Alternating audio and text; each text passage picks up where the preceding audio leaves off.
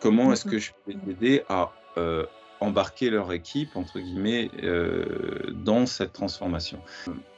L'idée pour moi, c'est de les aider à donner du sens à leur action, de créer des stratégies et de fluidifier l'action collective. Le seul endroit dans lequel on ne se prépare pas pour faire de la performance, c'est en entreprise. En entreprise, on te dit bois ton café, c'est bon, vas-y. Nous créons des espaces et ces espaces nous construisent en retour. Et donc, si on veut sortir de certaines habitudes, il faut être en capacité de commencer par regarder la chorégraphie qu'on effectue tous les jours, l'espace dans lequel on évolue et changer son espace. Bienvenue dans les Visionnaires Santé, qui explorent la santé d'aujourd'hui pour imaginer et contribuer à la santé de demain. Je suis Adriana Georges, experte passionnée de sciences, santé, innovation et entrepreneuriat. À chaque épisode, nous découvrons sans filtre des experts de la santé et du bien-être. Des pros de santé, entrepreneurs, thérapeutes, scientifiques ou coachs partagent leur parcours, conseils pratiques et leur vision audacieuse du futur de la santé. Rejoignez la communauté des visionnaires santé pour découvrir et contribuer à des stratégies innovantes et durables de santé individualisée. Inscrivez-vous simplement sur le lien dans la description cut.ly cu2t.ly slash les visionnaires santé.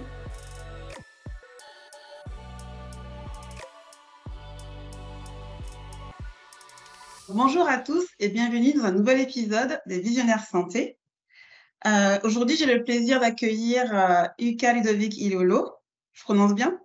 C'est bon Très bien, très bien. Alors, donc, Uka est un designer de mouvement, un facilitateur, un expert en Intelligence. Il expliquera ce que c'est un peu plus tard. Un artiste, chorégraphe et bien plus encore.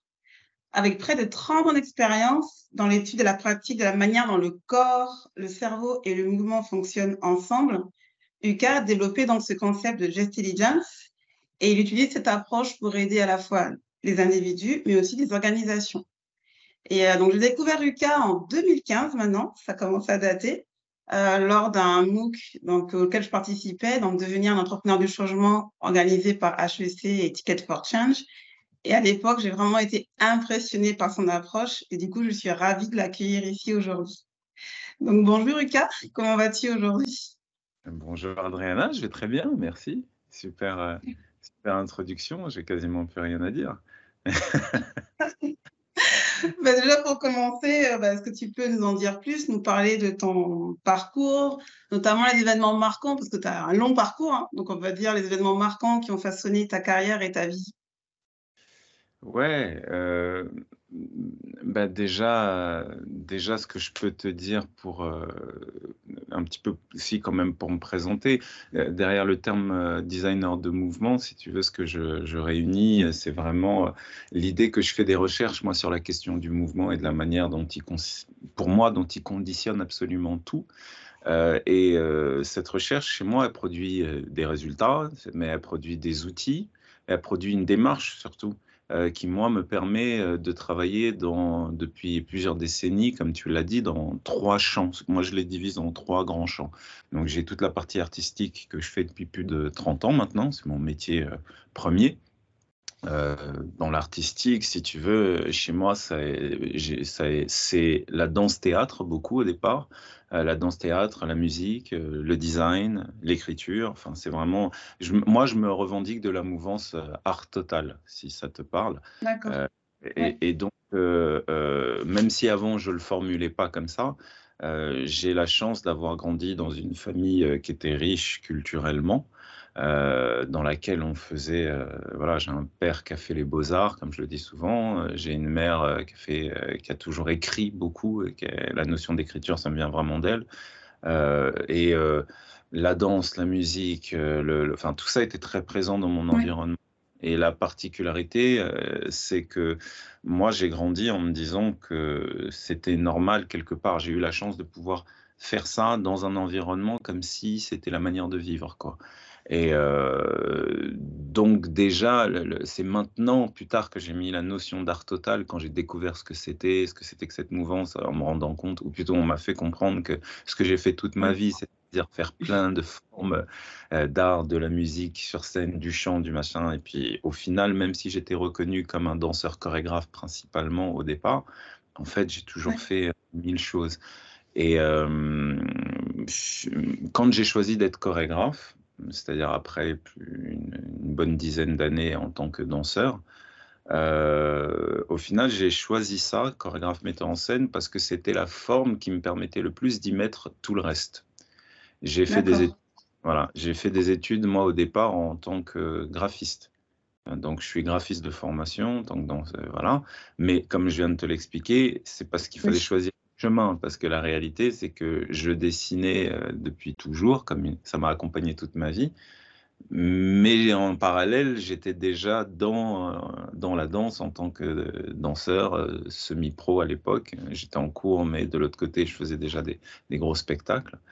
et c'est forcément complémentaire. Hein. C'est forcément complémentaire. les différents arts, à mon avis, s'inspirent les uns les autres. J'ai toujours l'impression que c'est un peu ces différentes expressions finalement de, de soi de différentes manières. Oui, oui. Enfin, oui, voilà. Pour moi, en fait, euh, c'est surtout que ce qui est, mais on en reparlera après dans la conversation, je pense, moi, moi ce qui m'intéresse vraiment, euh, finalement, ça a toujours été de réussir à le vivant et, ma, et, mon fil conducteur. Tu vois, aujourd'hui, euh, dans, ma, dans, dans, ma quarantaine bien entamée, plus, plus, bah, je je, je, le résume vraiment comme ça. Il y a des périodes dans ma vie comme ça où je résumais ce que je faisais d'une manière, d'autres périodes d'une autre manière. Aujourd'hui, je dis vraiment que finalement, mon fil rouge, moi, c'est vraiment le vivant. Quoi. Et euh, la notion de vivant, elle est essentielle parce que c'était, la particularité euh, de mon travail, aussi bien dans le dessin, dans le chant. Ça a été tout du long de ma carrière jusqu'à aujourd'hui, toujours. Comment est-ce que je fais quelque chose qui paraît vivant? Euh, et qu'est-ce que c'est que le vivant, etc. Tout ça, bon, voilà, cette recherche-là. Donc, comme je te disais, moi, ça, ça m'a, je suis arrivé très vite sur la notion de mouvement comme un des éléments fondateurs euh, sur le fait qu'on est des êtres vivants, quoi.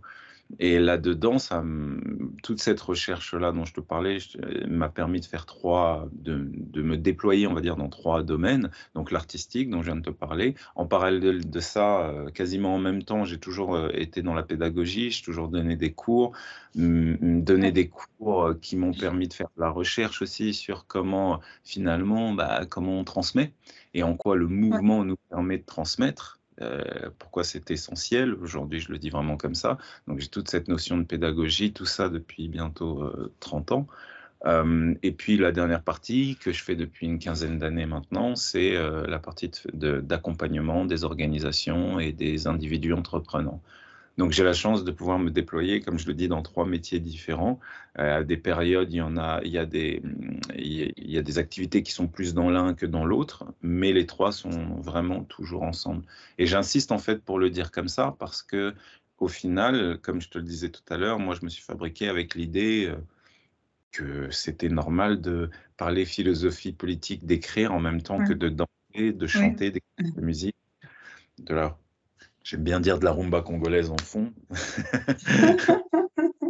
Euh, philosophie, bah, c'est dans ça que mon, mon être profond s'est fabriqué sans euh, séparation. La séparation, elle arrive plus tard dans mon parcours quand en cours on me demande au collège de faire un choix parce qu'il faut faire une orientation, mmh. etc. Et c'est la première, première vraie confrontation, on va dire, à la limitation de l'individu, entre guillemets, que j'aurais voulu, mmh. que je voulais être, en tout cas l'individu, en tout cas l'être que je voulais être, c'était de me rendre compte qu'il euh, y avait un système qui commençait à me dire non, en fait, il faut faire telles études pour faire telle mmh. chose et ensuite faire tel métier. Euh, ce qui s'est avéré faux, puisqu'aujourd'hui, euh, on se rend bien compte que ça ne marche pas comme ça et qu'il n'y a pas une seule carrière. Euh, même ceux qui font des études ça vont travailler dans mille choses différentes. Bah moi, sans le faire exprès, finalement, j'étais déjà dans le futur, entre guillemets, puisque je me suis toujours dit, je vais tout faire pour jamais avoir à choisir. Et donc, j'ai développé cette, on va dire, cette posture qui était que certes, travaille sur une chose et je suis professionnel dans une chose, mais je continue toujours à travailler tout le reste comme si j'étais aussi professionnel de ça. Alors, euh, bon. Tu as écouté tes envies et pas le moule dans lequel on a envie de faire rentrer, ce qui est, ce qui est bien. Enfin, tout le monde ne le fait pas, tout le monde n'ose pas. Donc déjà, bravo pour ça, honnêtement. Bah, je te remercie. Et du coup, avec tout ça, euh, tu as développé donc trois, trois volets. À quel moment euh, est-ce que tu en es arrivé à développer le concept de Just Diligence et expliquer ce que c'est déjà aux auditeurs? Bah, bah, typiquement, en fait, euh, l'idée de, de, de elle arrive presque comme euh, sur mon parcours. Tu sais, moi, je, je, pense que en tant qu'être humain, on est plus en mouvement qu'autre chose dans notre vie. C'est-à-dire, il y a des moments où on, va se définir en disant, bah, voilà, je suis ça, mais on se définit en réalité souvent pour les autres, pour qu'ils puissent interagir avec nous. Euh, parce que la réalité, c'est que nous, on est en mouvement. enfin, on est en train de, et euh, la notion de geste-intelligence, si tu veux, c'est quelque chose qui aujourd'hui est un mot que j'ai posé sur euh, une démarche euh, de recherche qui prend cette forme-là, mais qui, est, qui a été ma démarche empirique toute ma vie. trouver, quand on arrive à te dire, bon, bah, très bien, à un moment donné, précisément, tout à l'heure, tu, tu, me disais félicitations pour avoir développé plein de choses. Effectivement, euh, ça peut paraître comme ça quelque chose de euh, brodé de succès, mais c'est pas forcément le cas. C'est aussi des choses parfois qu'on loupe, euh, des moments où on est perdu et dans, où on recherche mmh. sa voie parce que on est passionné par plein de choses, mais in fine, on n'arrive pas toujours à réussir à être lisible pour les autres en face. Et, et donc, il est arrivé un moment où, pour ma part, ça a été ces 15 ans euh, quasiment de réécriture quotidienne, journalière, on va dire, de, euh, euh, de ma présentation, de qui je suis, pour pouvoir expliquer ce que je suis. De le faire, ça a été, voilà, c'est tous les jours. Et au final, ce qui est apparu clair dans quel est le centre dans tout ce que je fais, c'est le centre dans tout ce que je fais, c'est qu'en réalité, j'ai toujours cherché à faire de la, de la recherche. Euh, j'ai toujours cherché à comprendre le vivant. Euh, et euh, là où on, devait faire une chorégraphie, moi j'ai élaboré des théories autour de la chorégraphie, ce qui fait que mes chorégraphies mmh. étaient spécifiques. mais travailler avec moi était aussi tout à fait particulier parce que derrière ça, la chorégraphie, ce que je faisais, c'était surtout de travailler sur l'être humain, le groupe d'êtres humains comment est-ce que cet être humain, quand on regarde un spectacle de danse notamment, quand on voit le spectacle, on voit, j'ai l'habitude de dire qu'on voit quoi, 20 à 15% du travail réel. Mmh. Euh, le travail réel, notamment sur le spectacle vivant, que ce soit avec des danseurs ou des comédiens euh, avec qui j'ai beaucoup travaillé, c'est la transformation. C'est comment tu fais en sorte qu'un être humain, une personne, devienne le personnage ou le sujet de ton spectacle. Donc du coup, euh, ce que tu vas développer en tant que directeur artistique ou chorégraphe ou, euh, ou metteur en scène, c'est des techniques pour pouvoir aider, enfin plutôt euh, directeur d'acteur plutôt chez les acteurs, mais c'est que tu vas chercher des techniques pour permettre à l'autre de se transformer et de sortir de sa personne pour être le personnage. Et, et, et donc, du coup, tu développes plein de techniques. Et moi, les techniques que j'ai développées euh, ont été des techniques qui utilisaient autant le, psychologique que le physique, et pour se rendre compte qu'en réalité, c'était des gestes. Certains gestes permettaient d'aller dans la direction, d'autres ne permettaient pas. Euh, la notion de mouvement collectif, comment est-ce qu'on arrivait à faire un mouvement, à se synchroniser, qu'est-ce que ça voulait dire? Et tirer ce fil, ce fil, ce fil. Donc au départ, mmh. dans la danse, je l'ai appelé organique. Mon travail, j'appelais ça le danse-théâtre organique. Euh, ça me permettait de pouvoir dire que la particularité de ma danse, c'était que derrière la forme, ce que je cherchais à poser, c'était euh, la, manière dont l'humain sur scène respirait et comment est-ce que ça, ça donnait sens à un mouvement. Euh, et surtout, comment est-ce que les personnes qui voyaient le spectacle n'étaient pas en train de regarder un spectacle, mais étaient en train de vivre le spectacle, en train de vivre une expérience, en train d'être mis eux-mêmes en mouvement à travers ce qu'ils étaient en train de regarder. Et euh, donc ça, au départ, dans le milieu de la danse, je le théorise comme la danse théâtre organique, le hip-hop organique, parce que je suis beaucoup de cette, euh, je suis de cette culture-là au départ. Après, sur scène, tu finis par toucher à beaucoup de choses, mais au départ, je suis vraiment là. Et ce qui me parlait fort, moi, dans le, dans le, dans le hip-hop, qui est la culture, donc encore une fois, de laquelle j'arrive dans la danse, c'était la notion de, de vie la notion de vivant, comment est-ce que euh, cette notion de vie, encore une fois, donne une forme particulière à notre gestuelle? Mais je voyais d'autres spectacles dans lesquels il y avait la gestuelle, mais il n'y avait plus la vie dedans, en tout cas ce qui, moi, me parle. Ça ne respire plus. C'était la technique, purement technique, et plus le côté euh, euh, vie, quoi. Oui, oui, après la technique est ce qui nous permet, de, en tout cas dans ce à quoi moi je crois, c'est la technique, c'est ce qui nous permet de faire exister le des, des cadres où le vivant va se déployer. Je le dis vraiment comme ça. Moi, mon travail dans tout ce que je fais au final, c'est de créer le bon cadre pour que le vivant se déploie. Euh, tu, je, tu touches pas au vivant pour moi, en fait. Le vivant, il est et euh, ce que tu vas faire, c'est que tu vas créer le cadre pour qu'il puisse s'exprimer, pour qu'il puisse euh, émerger. Euh, et le problème, c'est que quand tu touches un peu trop dans ma croyance, en tout cas dans mon expertise, quand tu es trop vivant, tu, tu pètes souvent, tu risques de péter justement le vivant pour rentrer dans quelque chose qui est de l'ordre de la mécanique. Et donc, tout l'équilibre entre les deux a toujours été ça. Donc, d'abord sur scène, encore une fois, et puis ensuite, je me suis posé la question, comment est-ce que des gens qui n'ont pas euh, une finalité artistique peuvent, peuvent bénéficier de ça peuvent bénéficier de cette, tous ces exercices et toute cette expertise qu'on a très concrète sur, pour la transformation et c'est comme ça où c'est comme ça qu'au début, en fait, j'ai commencé d'abord à y aller avec une notion de créativité. Puis je me suis rendu compte que c'était pas du tout ça que les gens dans l'accompagnement. Quand je dis y aller, ça veut dire que à, 20 ans de, de, travail purement artistique, purement je me suis dit que des gens en dehors de l'artistique pouvaient en bénéficier. Et donc ça, c'est ce que je me suis dit il y a un peu, un peu moins de, de 15 ans là. Et donc au départ, j'y étais avec une notion d'artistique. Puis je me suis rendu compte que c'est pas ça que les gens avaient besoin d'entendre et de rencontrer, c'est qu'ils avaient besoin de rencontrer et d'entendre euh, qu'ils étaient vivants en fait. Euh, D'accord. Et, et, et, du coup, tu as fait quoi? Tu as toqué à la porte d'entreprises, d'entrepreneurs, de, personnes? Comment enfin, comment tu as switché à un moment donné? Bah, écoute, au départ, euh, j'ai switché, donc j'ai commencé à faire ça, du coup en 2006. Euh, les premières euh, réflexions sur le sujet. J'ai essayé en 2007 d'aller, donc je l'ai fait de manière très naïve au départ, en croyant que je ne connaissais pas le monde de l'entreprise, parce que j'avais très tôt et très vite dans ma vie été dans le monde culturel et artistique. Et au final, euh, je me suis dit que c'était vers les créatifs qu'il fallait aller. Parce que ça me faisait un peu moins peur quelque part. Donc j'ai été vers la pub en pensant que les créatifs étaient créatifs. Avec cette naïveté-là, sans savoir ce que c'était vraiment que les créatifs dans le monde de la pub, etc. Et ils ne comprenaient pas. Après, j'ai été vers les coachs, ils ne comprenaient pas. J'ai été vers les consultants, ils ne comprenaient pas.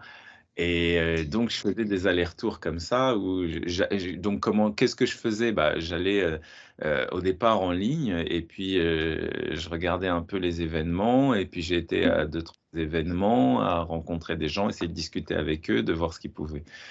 J'ai essayé comme ça, quoi. Et puis, bon. Mais oui, tu as, exploré, exploré les marchés, c'est ce qu'il faut faire. Hein. Il faut tester. Charge, pour leur décharge, je n'étais pas du tout calibré dans le discours encore pour qu'il soit compris par eux. Euh, donc du coup, forcément, ils m'ont vu très artiste au début. Euh, et très vite, en fait, je, donc je faisais des allers-retours et c'est en, grosso modo, c'est en 2009 vraiment où là, tout d'un coup, j'ai eu une opportunité d'animer un groupe dans lequel, qui s'appelait le The Transitionneur à l'époque, et qui, euh, on était juste après la crise financière de 2008, parce qu'en fait, ce qui s'est passé, c'est la crise financière de 2008, euh, quand on est sorti de là, euh, y a, ça avait vraiment bougé beaucoup de choses dans l'esprit des gens. Ça montrait mm. la fin d'un moment, la fin d'une époque, la fin d'un système. Euh, et du coup, des gens cherchaient à réfléchir à une nouvelle manière de faire. Donc, j'ai commencé, moi, à me poser la question de l'économie. Je n'avais pas du tout euh, ce bagage-là. Donc, je me suis, je commençais à me dire bah, comment on en est arrivé là? Puis, en tant qu'autodidacte, j'ai commencé à, chercher à, apprendre des notions économiques, euh, comment les choses fonctionnaient, la monnaie, la finance, le fonctionnement, etc pour comprendre en fait comment ça fonctionnait. Et là-dessus, je suis tombé sur des gens qui travaillaient sur la notion de monnaie alternative. Donc à l'époque, on ne parlait pas encore de Bitcoin et de blockchain, c'est arrivé après, mais on était aux prémices de ça parce que c'était déjà là les crypto-monnaies. Euh, il y avait la notion de monnaie alternative, puis après la notion de mm. crypto-monnaie. En fait, c'était déjà l'utopie de ça était déjà très présente. Et j'ai eu la chance du coup de tomber dans ce groupe-là qui, était un espace, un collectif dans lequel des gens réfléchissaient à ça. Et euh, j'ai pu animer, euh, alors au départ j'y ai participé, puis en discutant ils se sont dit, bah, c'est intéressant, est-ce que tu voudrais pas animer une session euh, dans l'ensemble du, le prochain séminaire? Je, je, vais quand même l'expliquer parce que pour des gens, souvent on se dit d'accord, mais comment tu as fait? Donc je vais être très concret j'ai regardé dans le, dans le, sur Internet, je suis tombé sur cette personne qui s'appelle Jean-François Nouvelle et qui euh, travaillait sur la notion d'intelligence collective et des crypto-monnaies. Il mélangeait les deux, en fait. Enfin, et des monnaies complémentaires, pardon. C'était pas les monnaies alternatives. Des monnaies complémentaires. Et donc, du coup, euh, la notion d'intelligence collective, c'était la première fois que j'entendais ça, donc en 2009. Et euh, je me disais, mais en fait, ce qu'il est en train de décrire, moi, c'est ce que je fais depuis déjà presque enfin, 20 ans. Sauf que je le fais avec d'autres mots, d'une autre manière, et j'entends des problématiques qu'ils ont, mais moi, en fait, venant du terrain, c'est pas des problématiques, en fait, ça. Je sais comment les gérer. Et, je me suis dit, bon, bah, c'est intéressant d'aller voir euh, ces personnes-là. Donc, j'ai envoyé un mail en leur disant, je suis euh, chorégraphe euh, qui est intéressé pour, pour aller vers autre chose, pour aller vous rencontrer d'autres mondes. Et je suis très intéressé par ce que vous faites. j'ai vu que vous avez un séminaire et vous avez l'air d'avoir des... En plus, j'avais pas beaucoup de sous. Et donc, du coup, euh, je, testais en disant, euh, bah, vous avez l'air de parler de différentes manières de pouvoir payer euh, le séminaire qui coûtait, qui coûtait assez, qui coûtait. Je disais, je peux pas payer le séminaire, par contre, peut-être que je pourrais vous rencontrer, etc. Et donc, j'ai une réponse dans la foulée d'une personne de l'autre côté on est intéressé, euh, euh, c'est intéressant, euh, c'est très particulier comme demande, mais pourquoi pas, essayons. tu payes une partie, la, moitié ou le tiers, enfin, c'était pas beaucoup, et le reste, on voit ce que tu peux faire la fois d'après. Et tu nous apportes du coup ta partie, et puis donc c'était moi la première, les premières, comment dire rencontre que j'avais avec un autre système que l'argent pur et la notion de don, de contre-don. Et, et, du coup, derrière, j'ai compris à travers cet espace-là ce que c'était que la monnaie, la différence avec l'argent, le fait que, enfin, bon, toutes ces choses que je n'avais pas au départ dans mon scope. Et c'est comme ça, du coup, que j'y étais, que j'ai d'abord suivi, puis ensuite que euh, quatre mois après, ils en refaisaient un autre et que là, cette fois-ci, je suis intervenu. Et en intervenant, il se trouve que dans public de ces personnes-là, il y avait des gens qui venaient du monde euh, qu'on va appeler aujourd'hui euh, alternatif. Euh, il y avait beaucoup de coachs, il y avait beaucoup de facilitateurs, il y avait des gens qui venaient du monde de l'entreprise. Il y avait, en fait, c'était vraiment un moment comme ça où il y avait des gens de, ça avait réuni des gens qui venaient de plein d'horizons différents. Et c'est un momentum. Ouais, voilà. Et donc, c'est comme ça que je me suis retrouvé à, euh, au départ à animer ça. Tout le monde a été bluffé par ce qu'on avait fait à l'époque avec euh, Frédéric Le Guern, avec qui j'avais construit ça. Et puis, je me suis dit, ça va démarrer. On est en 2009. Et euh, là, maintenant, depuis 2006, j'essaye, etc. Bon, il ne s'est rien passé jusqu'en 2000, jusqu'en 2011 ou 2012. Pendant 2-3 ans, il ne s'est rien passé. Euh, et euh, je me suis cassé, je, fais un TED où je parle de ça, où je me suis pété la cheville en, donc en 2011, fin 2011. Et j'ai reçu euh, dans la foulée, je suis couché dans mon lit depuis deux semaines parce que je ne peux pas marcher. je reçois un coup de fil euh, d'une d'une personne qui s'appelle Isabelle Normand, qui travaille à, l'époque, qui travaille à la Schema à Lille, et qui me dit euh, Salut, ça fait deux ans que je t'ai vu intervenir, ça fait deux ans que je me demande comment je peux te faire intervenir, j'ai enfin trouvé. Et donc, c'est comme ça qu'elle me fait intervenir euh, dans son école à Lille, donc la Schema Business School à Lille, et où elle me dit bon, ben, euh, écoute, il y a un séminaire d'intégration, je cherche un coach, machin. Donc, j'interviens là. Euh, je suis vu par leurs partenaires, euh, parce que le, dans le Nord, il y a toute la, la galaxie, on va dire, Mulier, c'est-à-dire voilà, le roi Merlin, Décathlon, etc. Tout ça, je suis venu, je suis vu là, mmh. et c'est comme ça que d'un coup, ils me disent, bah, ce que tu as fait là dans l'école, est-ce que tu peux venir le faire dans l'entreprise? Et de fil en aiguille, comme je commence par le roi Merlin. Le roi Merlin me donne une opportunité folle parce que le roi Merlin fonctionne d'une manière où euh, les entités se regardent les unes les autres. Enfin, les... Mm. le roi Merlin, ils ont un côté très euh, que j'appelle péninsule, c'est-à-dire euh, c'est une, c'est une entité qui fonctionne avec un centre fort, mais qui laisse pas mal d'autonomie à une région pour se développer d'une manière, et puis à l'intérieur il y a les magasins, etc. Et il y a des expérimentations. En tout cas, à l'époque où j'y travaillais, c'est-à-dire il y a dix ans maintenant, ils étaient très sur ça. Et euh, donc certains me voyaient, disaient, tu veux pas venir faire ça dans ma région Et donc de région, je sautais comme ça, de région en magasin euh, à... Donc Laurent Merlin, c'est une, une, entreprise que j'ai eu la chance pour démarrer, de connaître. De, du, du, du, du, du, du, comment dire, du magasin vraiment, jusqu'à la maison mère au-dessus et puis jusqu'au euh, à la famille Mullier avec laquelle j'ai pu travailler. En fait, j'ai vraiment, euh, ça m'a donné une, une, étude, une école pour comprendre ça. Et la deuxième partie qui a été pas mal mon école, euh, donc, donc, comme si tu as compris, hein, il y a toute ma, j'arrive avec un background de, 20 ans de travail humain, de tout ça, donc j'ai déjà tout ça. Ce que je n'ai pas, c'est le langage de l'entreprise et, euh, et donc, c'est dans ce cadre-là, en fait, que je l'apprends.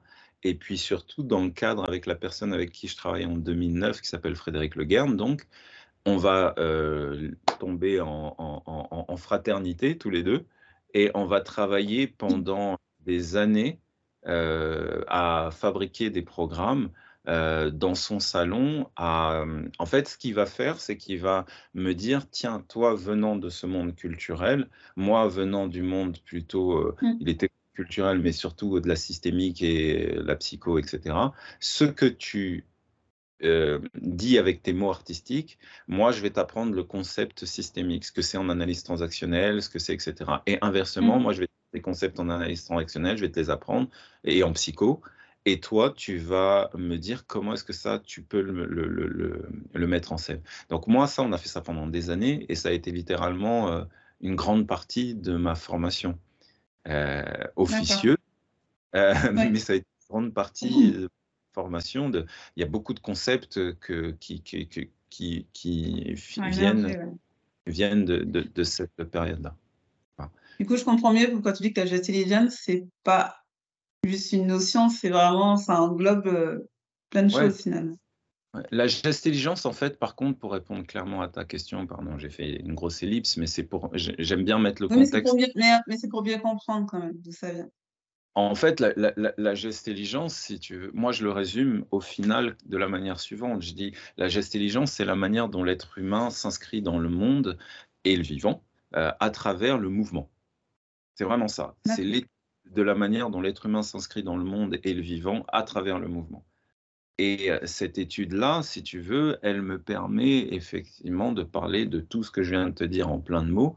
En fait, euh, elle est très, très, euh, très concrète au final sur l'idée, c'est que en gros, notre vie, c'est de l'interaction avec les extérieur et interagir, c'est ce qui nous, euh, c'est ce qui caractérise notre expérience en tant qu'être humain. Donc, la seule manière qu'on a d'interagir, c'est de comprendre le mouvement et de produire des gestes.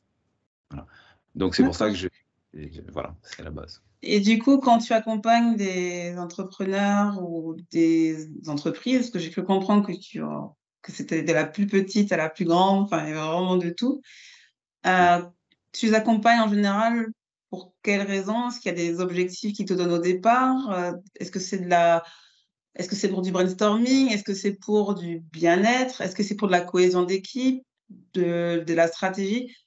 Est-ce que tu peux en dire plus sur ce que ces accompagnements tu fais en général?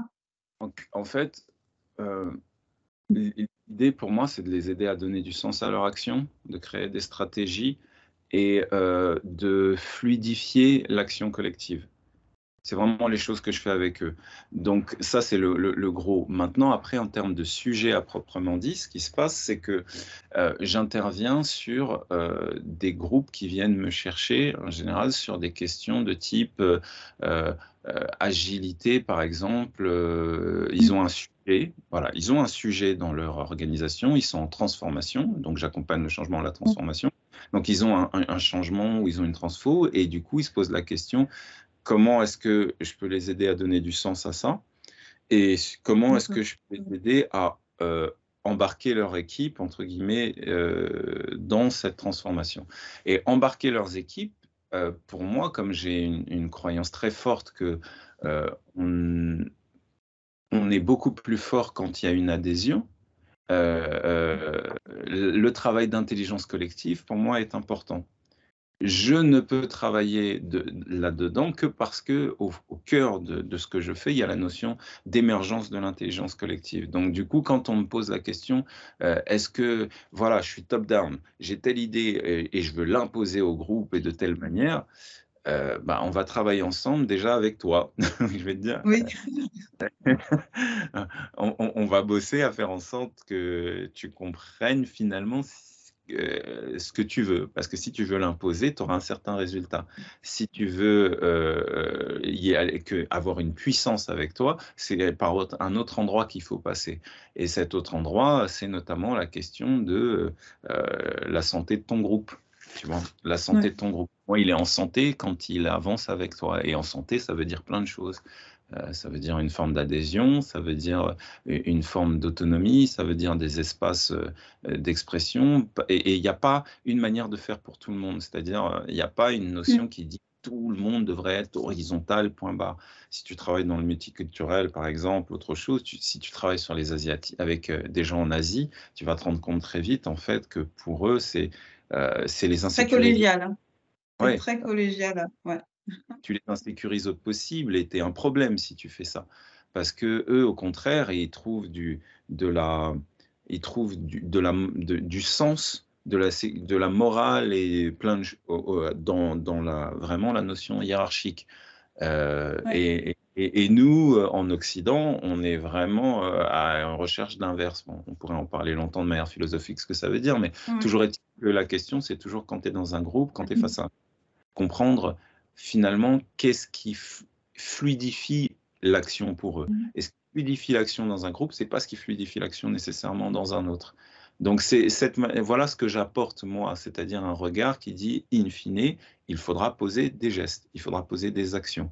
Donc, donc euh, euh, grosso modo, je peux intervenir avec des post-it, comme tout le monde. Je peux intervenir avec des post-it et avec, et je le fais d'ailleurs, avec des post-it ou avec des PowerPoint. Sauf que au lieu de le faire seulement avec des post-it et des PowerPoint, moi, je vais rajouter une dimension en fait à l'accompagnement qui est euh, on va laisser les ordinateurs, on va laisser euh, les post-it, c'est tout ça, et en fait, on va pousser les tables et plutôt que de euh, dire les choses, nous allons les vivre et voir en, et on va inviter la réalité dans la conversation. Et la réalité, ça veut dire plusieurs choses. moi, j'ai cinq piliers dans ma manière d'intervenir. Euh, en travaillant avec des individus, comme tu le disais, en fait, parfois je suis avec des individus qui ont envie de voir ou de réaliser quelque chose. Parfois je travaille avec des startups, parfois je travaille avec des TPE, des PME, parfois je travaille avec des grands groupes euh, et des mmh. grosses organisations. Euh, quand je travaille avec les grosses organisations, je travaille en général sur deux axes. Soit je travaille sur le gros séminaire où ils sont avec leurs milliers de collaborateurs et à ce moment-là, ont besoin d'envoyer euh, des choses plutôt euh, euh, inspirantes ou de créer. Inspiration. voilà, etc. Où là, je vais faire des conférences, où je vais faire euh, des conférences interactives, etc. Voilà, où je vais les aider à mettre en mouvement pendant le séminaire toutes les personnes dans le sens, dans le sens, et là j'insiste, dans le sens de leurs propos et non pas justement les faire danser ou je ne sais quoi, parce que c'est très important pour que personne ne danse et que ce que je fais, ça n'est pas de la danse. J'ai ce Ça a du sens. C'est un mouvement qui a du sens, c'est pas juste euh, du fun où on est là pour euh, santé, santé, ouais, sauter, danser. En tout cas, c'est Même s'il n'y a, a, pas de mal à le faire, mais c'est pas le but. C'est pas la même chose. C'est la, danse n'est pas que le fun effectivement, mais c'est juste un autre métier. Et euh, les gens qui, avec qui je travaille là, moi, ce que j'ai trouvé dans la danse, c'est le mouvement. C'est ça qui réunit des êtres humains qui dansent et des êtres humains qui ne dansent pas. C'est que tout le monde fait des gestes et des mouvements à un moment. Bouger, tout, le monde, tout le monde sait bouger, euh, ne serait-ce que pour euh, faire fabriquer de tes mains ce que tu fais, ou ne serait-ce que pour taper sur le clavier un, un, rapport, un reporting ou autre chose. Tout le monde, à un moment donné, fait des gestes. Et un groupe qui essaye d'atteindre un objectif, c'est un groupe en vérité qui essaie de coordonner une multitude de mouvements. Et il se trouve l'idée derrière, c'est de dire, mais si j'ai, euh, il y a une personne qui sait comment fonctionne le mouvement et comment tu le synchronises, c'est bien quelqu'un qui toute sa vie a travaillé à le faire en fait sur des groupes. Juste, il faut réussir à faire, à comprendre que euh, quel est l'enjeu, quels sont les enjeux, les contextes, les difficultés et en même temps les forces de, dans une entreprise ou dans une organisation. C'est certainement pas de leur faire 5, 6, 7, 8, hop, on va danser. C'est pas de ça qu'il s'agit. Et déjà, ça ne m'intéresse pas. Pour être très franc, ça ne m'intéresse pas.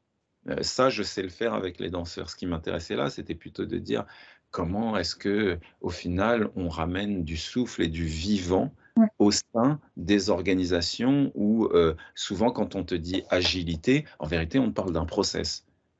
Et moi, j'arrivais à péter ça en disant, c'est pas ça l'agilité, c'est pas le fait d'avoir un process qui vous dit euh, en, en, six points euh, comment euh, avoir une organisation agile. L'organisation, elle sera pas agile parce que tu as fait un, un tableau ou etc. Ça, ça, ça, je connais bien, puisque accompagnant des entrepreneurs, surtout start-up depuis très longtemps, le nombre de fois où avec eux ou avec les dirigeants, j'ai fait le côté euh, mission, valeur, euh, enfin vision, mission, euh, valeur, etc. Et définir une stratégie et qu'ils disent bon, bah, c'est bon, je vais organiser une réunion. En gros, je vais balancer ma stratégie aux équipes et c'est bon. Et je leur dis bah non. Et après, ils se plaignent. Après, quand je les revois, ils n'ont rien compris, ils n'ont pas fait ce que je fais, ils sont restés statiques, ils n'ont pas écouté. Je dis oui, mais tu as fait quoi? Je leur ai exposé euh, mon joli PowerPoint avec euh, voilà ce qu'on va faire. Sauf que si les gens ne comprennent pas le pourquoi, si les gens, s'il n'y a pas eu d'adhésion, comme tu dis, bah, en fait, il ne se passe rien. Enfin, si, il y a peut-être un petit, sur le CG, il y a peut-être un petit, petit mouvement ou juste après la réunion, et ça retombe. Et à la fin, tout le monde est frustré ou il y a de l'incompréhension. Donc c'est vrai que mettre du mouvement dans tout ça, euh, effectivement, ça, ça, me permet déjà de, le vivre plus, plutôt d'être euh, spectateur finalement. Euh, le côté très descendant où tu reçois toute l'info de ton supérieur et puis voilà. Et puis en plus, tu as dit le mot-clé parce que tu as dit oui, ils sont restés statiques. Sous-entendu derrière, en fait, la notion du passage au mouvement, du passage à l'action, plus exactement. Ouais. ouais par exemple, le passage à l'action, pour moi, c'est un des, c'est un des plus gros ennemis qu'on a, pour moi, dans la langue qu'on parle. Euh, quand on dit le passage à l'action, j'en ai plusieurs comme ça, en fait, que je désingue. concepts qui sont plutôt euh, du, bon sens ou du sens euh, pour tout le monde ou du sens commun, quand en fait l'ennemi se loge là. Euh, pareil, confiance en soi, j'ai le même problème avec ça. Euh, la notion de passage à l'action, c'est un problème parce que dès lors que tu dis maintenant il faut passer à l'action, déjà tu as séparé un truc, tu as considéré que tu n'étais pas dans l'action. Il y a des gens qui, sont, qui vont écouter là et qui vont dire bah oui, il y, a des, quand, il y a des moments où je ne suis pas dans l'action, il y a des moments où je passe dans l'action. Sauf que, en réalité, tu es toujours dans l'action la question, c'est quand tu es en, assis en train d'écouter quelqu'un qui te dit quelque chose, tu es en train d'agir, tu es en train de faire quelque chose, tu es en train d'écouter. Sauf, que tu fais, sauf que tu fais des actions qui sont euh, euh, qui te calibrent entre guillemets sur une certaine fréquence, c'est-à-dire euh, pas du tout la fréquence de te mettre en marche pour fabriquer des choses. La fréquence d'être dans la réception de ce qui est en train d'être donné dans le meilleur des cas. Et puis ensuite, derrière ça, si tu es réceptif, tu y es. S'il y a trop de mots, si c'est trop complexe, si c'est pas le discours n'est pas adapté, bah, tu te retrouves à, décrocher peut-être. et, mais en fait, la question du passage à l'action, elle expose un problème fondamental de nos sociétés qui est la séparation du corps et du cerveau. Mm. Puisque ça veut dire qu'il y a un temps pour penser et un temps pour agir. J'y crois absolument pas. Je pense qu'en réalité, nous ne nous sommes pas fabriqués comme ça. Ça, c'est un héritage qu'on a des Lumières et qu'on a de, notamment de Descartes, euh, mais j'y crois absolument pas. Euh, on ne fonctionne pas comme ça. On fonctionne, quand tu regardes un peu plus loin et que tu pars sur de l'anthropologie ou euh, même des sciences cognitives, etc., tu te rends bien compte que notre corps, il s'est fabriqué euh, en action. avant, on pas une, on n'est pas arrivé à s'asseoir en s'asseyant à une table pour réfléchir. On est arrivé en, on devait être capable pour survivre J'aime bien donner ce chiffre-là. Hein. Concrètement, 98% du temps qu'on a passé sur cette planète en tant qu'espèce, on l'a passé dans la préhistoire. 98% hein. du temps qu'on a passé sur cette planète, ça fait que 2% du temps que nous, les humains, on est sur la planète où on est en dehors de la préhistoire. La civilisation, c'est 6000 quand on est là depuis au moins minimum 300 à 315 000 ans. Donc, euh, ça, ça, remet en perspective euh, ce que nous sommes en tant qu'êtres humains. Et en tant qu'être humain, on ne s'est pas assis pendant très longtemps pour réfléchir. Donc notre cerveau, il y a de fortes chances qu'il ressemble beaucoup à, au cerveau euh, de nos aïeux d'il y a 10 000 ans. Quoi. Il y a de fortes chances qu'on n'est on pas tellement changé. Et donc notre euh, cerveau, il est fait pour réfléchir en même temps qu'on est en train d'agir. Et euh, du coup, on, s'en rend bien compte si on, croise plusieurs, plusieurs aspects scientifiques où tu te rends bien compte que le cerveau, il a besoin d'être oxygéné, par exemple. Le cerveau, il a besoin, pour mieux fonctionner, le contenu de ta réflexion. souvent, on te dit, bah, dans la croyance dans laquelle nous baignons, on pense que c'est notre capacité d'abstraction qui fait de nous la différence avec les animaux. On peut être abstrait, on a des pensées abstraites, donc du coup, on n'est pas des animaux.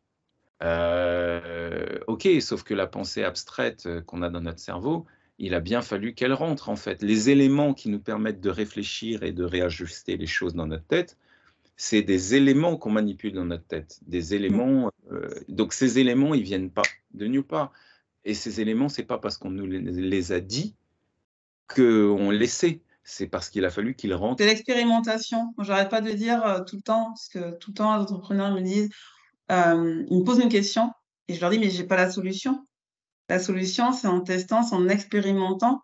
Euh, je peux donner des indications de comment expérimenter, mais à un moment donné, la réponse, c'est à chacun de la trouver avec les personnes concernées, d'interaction, etc. Et il n'y a pas de, de moi, une chose que j'aime, que je déteste vraiment, c'est toutes les solutions universelles où on dit, ben écoute, euh, voilà, les fameux FAQ là, où euh, si tu as ça comme problème, voici la réponse. Si tu as ça comme si, voilà comme, il faut faire, voilà le process, comme tu dis, en six points. Et je dis, mais non, il faut tester. Il faut, alors, comme tu dis, il faut un cadre, il faut quand même un point de départ, mais à un moment donné, il faut expérimenter et adapter ce cadre et adapter tout ça et se faire sa propre opinion et choisir finalement ses propres actions au fur et à mesure. Et euh, ça, on le voit bien hein, euh, dans le monde entrepreneurial, les business plans. Euh, je défie quelqu'un de, me dire qu'il l'a suivi jusqu'au bout. Quoi. en général, je ne dis pas que ça ne sert à rien, ça peut servir éventuellement peut-être à clarifier les idées au début, mais je connais personne qui ne l'a pas modifié en cours de route. Oui, mais, pas, mais le, business model, euh, pour moi, en fait, le business model, je lui, je lui trouve une utilité. Le business plan, c'est en, fait les deux ont une, ont une utilité, mais ils n'ont pas la même. Euh, c'est-à-dire que le business model, il t'aide à continuer à réfléchir et à tester pour corriger Mmh. ensuite quelque chose. Et on passe notre temps, en fait, à changer son business model. Euh, et, et, tu, parce que tu cherches. Et à un moment donné, on dit j'ai trouvé mon business model. Euh, ça, ça, ça, le monde évolue tout le temps, hein, donc c'est un, voilà. un leurre. Hein. Donc en fait, bah, tu passes ton temps, voilà. mais pendant un certain temps, tu as une espèce de stabilité oui. là où tu dis ok, bon, voilà, on est là, mon business model il est là, ça fonctionne très bien de cette manière, très bien de celle-ci, etc. Euh, le business plan, c'est différent parce que le business plan, c'est euh, le business plan, il sert, je vais te dire à quoi il sert le business plan. Il sert aux banques. Il sert à oui. rassurer ah, oui. des gens. Il sert à rassurer les gens qui sont pas entrepreneurs. Euh, il sert à le business plan, à dire euh, j'ai euh, dans le temps il y aura ça, donc il y aura telle retombée à tel moment, à tel endroit, puis dans tant de temps on aura ci, ça, etc. Donc c'est un exercice qui permet ça. Il permet aussi quand même de se projeter. Il y a des gens pour qui en fait, le business plan permet de se projeter et leur donne un rail. Et, et donc ça leur mmh. permet d'aller dans une direction. Euh, il y a des gens pour qui c'est impossible, il y a des business même dans lesquels pour qui c'est impossible. Oui, mais c'est pas, pas adapté. Ouais. C'est pas adapté et encore moins dans un monde dans un monde simple entre guillemets le business model euh, et le business plan pardon euh, dans un monde simple ok dans un monde compliqué euh, ok aussi parce qu'un monde compliqué tu, tu voilà compliqué ça veut dire qu'il y a des problèmes et des solutions dans un monde complexe ça devient autre chose. Parce que dans un monde complexe, il y a tout le temps des, des choses que tu n'as pas forcément percutées qui doivent ah, être oui. En, en, situation, etc. Les imprévus, euh, il y a plein de choses. Et dans le monde dans lequel on est aujourd'hui, qui est un monde chaotique, ce qui est encore l'étape mm. d'après, là, ton business plan, en fait, concrètement, euh, c'est enfin, non, ton business plan, c'est juste pour te remettre en selle à chaque fois en disant je vais là en attendant la prochaine vague euh, qui, euh, qui, qui, fait Ah, il y a une guerre, ah, il y a un, un, Covid, euh, ah, il y a des, des, des, problématiques sociales, ah, il y a telle chose, ah, bim Et en fait, à chaque fois, tu dois te réadapter. Donc, la notion d'agilité, notamment pour lesquels on me faisait un, intervenir, j'ai dit agilité, mais on me fait intervenir pour plein de sujets, mais c'est comme c'était oui. le sujet en mode. Donc, on, on, on, me dit, bah, tiens, sur tel sujet, qu'est-ce que tu peux faire? Et donc, en fait, pour répondre à, à, à, à la notion de les cinq, les cinq piliers sur lesquels j'interviens, comme ça sera clair, euh, je me suis rendu compte que au, au, cœur de toute cette activité, il y a besoin de savoir faire cinq choses. Il y a besoin de savoir démarrer, il y a besoin de savoir penser, il y a besoin de savoir apprendre, il y a besoin de savoir communiquer et il y a besoin de savoir finir. C'est les cinq, les cinq sur lesquels, en fait, euh, j'ai des propositions. Donc parfois on me fait intervenir sur une, parfois on me fait intervenir sur des combinaisons, parfois on me fait intervenir sur un gros programme euh, sur les cinq. Euh, euh, et ça, c'est arrivé à, après. Je ne suis pas arrivé il y a 15 ans avec ça. Je suis oui. arrivé il y a 15 oui, oui. Ah, c'est précisément ça, la question du business model, entre guillemets. Ça a été de tu t'es adapté de façon à. Tu t'es adapté aux demandes, simplement. Oui. Parce que j'imagine que tu fais quelque chose de sur mesure. Tu enfin, as peut-être un cadre, mais après, tu t'adaptes complètement à, oui. aux besoins, à la demande. J'imagine que ça demande de la préparation au début. Euh... Non, honnêtement, c'est, euh, je trouve que ça, ça ferait du bien à beaucoup de monde, justement, de rajouter ce fameux mouvement parce que c'est vrai que dans beaucoup d'entreprises où, comme tu dis, ça reste statique ou euh, où ça reste beaucoup. Je, ce que j'observe aujourd'hui, c'est qu'il y a beaucoup de têtes pensantes dans des institutions aujourd'hui et moins de personnes qui agissent. Donc, en fait, euh, et vu que les gens agissent pas, du coup, de nouveau, les têtes pensantes, ils remettent une couche. Et finalement, euh, ça devient un gros mammouth et du coup, ils ont du mal à, à bouger. Et euh, donc, c'est bien que les grandes organisations maintenant se rendent compte alors, certaines maintenant organisent plutôt des business units en se disant, bon, on fera des plus petites équipes pour bouger, pour être un peu plus agile. Euh, mais vraiment rajouter du mouvement concrètement et non pas le dire, je pense que c'est vraiment, c'est vraiment une, une, avancée. Mais je vais te je, je vais Oui, vas-y. Tu, en fait, ce qui est très, très, très complexe, euh, c'est que c'est de faire comprendre que nous-mêmes, en fait, il y a des déconstructions opérées dans notre cerveau. Euh, Ouais. sur, euh, ce que tu viens de dire, c'est sensé, c'est logique. Et Oui. pourtant, et pourtant, ce que moi je dis, c'est que même, même les têtes pensantes, lorsqu'ils pensent et qu'ils ne sont pas en fait en train de bouger, en réalité, et ils font un certain mouvement, sauf qu'ils projettent certains types de mouvements, alors que leur groupe a besoin de plein d'autres. Mais les seuls mouvements qu'ils projettent, ils créent une architecture qui ne permet qu'à certains mouvements d'exister et qui ne permettent pas d'autres mouvements de se déployer et qui permettent de se transformer et de changer. Tu vois? Et, c'est là où est, euh, entre guillemets, euh, bah, c'est là où est ma zone d'expertise, c'est justement dans ce petit rouage-là très spécifique. Et si je te donne un exemple très, euh, un exemple concret de ça, c'est comment est-ce que j'utilise la question du, du, du, mouvement dans des ateliers? par exemple, dans, dans, ce que j'appelle le start, c'est-à-dire savoir comment tu aides les gens à démarrer, c'est comment est-ce que tu crées un SaaS qui permet à un groupe de pouvoir être en énergie pour euh, faire ce qu'il a besoin de faire. Dans tout sport, euh, performance, peu importe que c'est, en fait, dans tous les mmh. espaces de performance dans lesquels moi j'ai été, on fait une chose. On se prépare à faire la performance. on se prépare soit par un échauffement, soit par une préparation mentale, soit par une mise en condition, soit par un... Peu importe, mais on se prépare. Le seul endroit dans lesquels on ne se prépare pas pour faire de la performance, c'est en entreprise. En entreprise, on te dit bois ton café, c'est bon, vas-y. Et ça, c'est la première des choses qui m'a marqué, c'est de dire, mais en fait, d'un point de vue physiologique, c'est une aberration. Euh, on a, c'est pas pour rien que les plus grands performeurs de la planète ont un temps de préparation. Donc, on va se créer un temps de préparation. Savoir perdre du temps, pour pouvoir en gagner après. Pourquoi? Parce que tu as des gens qui sont euh, qui vont jamais rentrer dans ton dans, dans, dans, dans ton, mmh. il y en a qui vont y rentrer tout de suite, il y en a qui vont rentrer dans une heure, d'autres qui vont rentrer au repas, il y en a qui vont jamais y rentrer de la journée. Alors que mmh. si tu prends le temps de synchroniser tout le monde au départ et de et ce que j'appelle mise en énergie, c'est pas energizer, c'est pas icebreaker, mmh. c'est ces termes-là ça, ça englobe une partie de ça, ça peut faire office de ça jusqu'à un certain point, mais l'idée derrière, c'est plutôt pour chaque action que tu vas faire ou que tu veux faire, chaque projet, chaque réflexion que tu veux mener, tu as besoin d'un certain mmh. type d'énergie. Et c'est jamais la même. Et donc, moi, mon travail, c'est de faire en sorte que la préparation qu'on va faire pendant la petite demi-heure là va te mettre exactement dans l'énergie dont tu as besoin pour effectuer ce que, ce que l'action suivante. Donc ça se trouve, ce que tu as besoin, c'est de faire un travail collectif.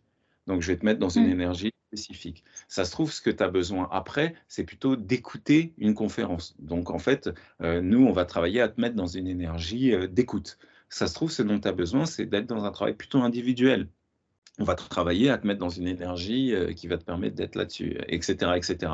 Donc la question, c'est comment est-ce que tu orientes ta préparation dans ce que tu vas devoir effectuer ensuite. Donc ça, c'est la première, euh, la première chose. La deuxième chose, c'est ce que j'appelle les, les think, donc euh, en anglais, quoi, think in motion. Et donc là, les, les c'est grosso modo, il y a des réflexions. On passe notre temps en fait à réfléchir dans le même mouvement, assis à une table, les uns mmh. avec les autres. Parfois, on est assis à une table face à des gens, parfois on est assis tout seul, parfois on est assis dans un petit groupe, mais on est toujours dans des... C'est toujours la même chose qu'on propose à nos corps-cerveaux. Euh, moi, ce que je fais, c'est comme une forme de constellation, c'est-à-dire on va mettre dans l'espace la problématique, on va la mettre en scène pour que tu puisses y réfléchir en marchant dedans. Et pourquoi est-ce que c'est important de faire ça? C'est important parce qu'il y a notre cerveau, quand nous euh, réfléchissons à quelque chose, nous créons des formes de simulation dans notre tête.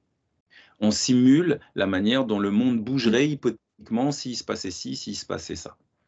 On est d'accord là-dessus, c'est assez, euh, assez basique. Euh, la question et la réflexion assez basique, ça a été bah, plutôt que de simuler, est-ce qu'on ne peut pas le tester?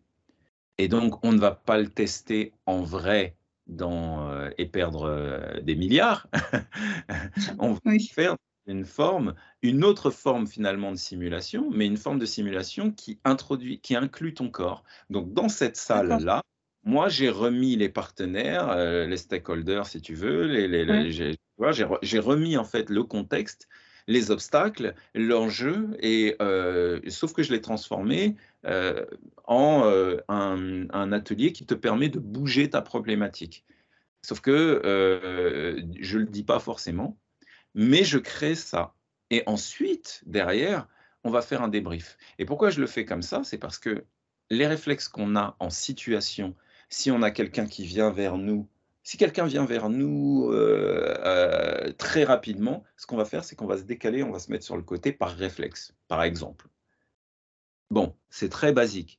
La question, c'est de dire, tiens, c'est intéressant. En fait, systématiquement, euh, si je crée ce type de jeu-là, vous avez des personnes ou des obstacles qui fonçaient sur vous, vous vous êtes systématiquement décalé.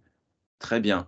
Qu'est-ce que ça veut dire dans votre quotidien que de vous décaler face à un obstacle qui, qui arrive. Qu'est-ce que ça veut dire pour vous, en fait?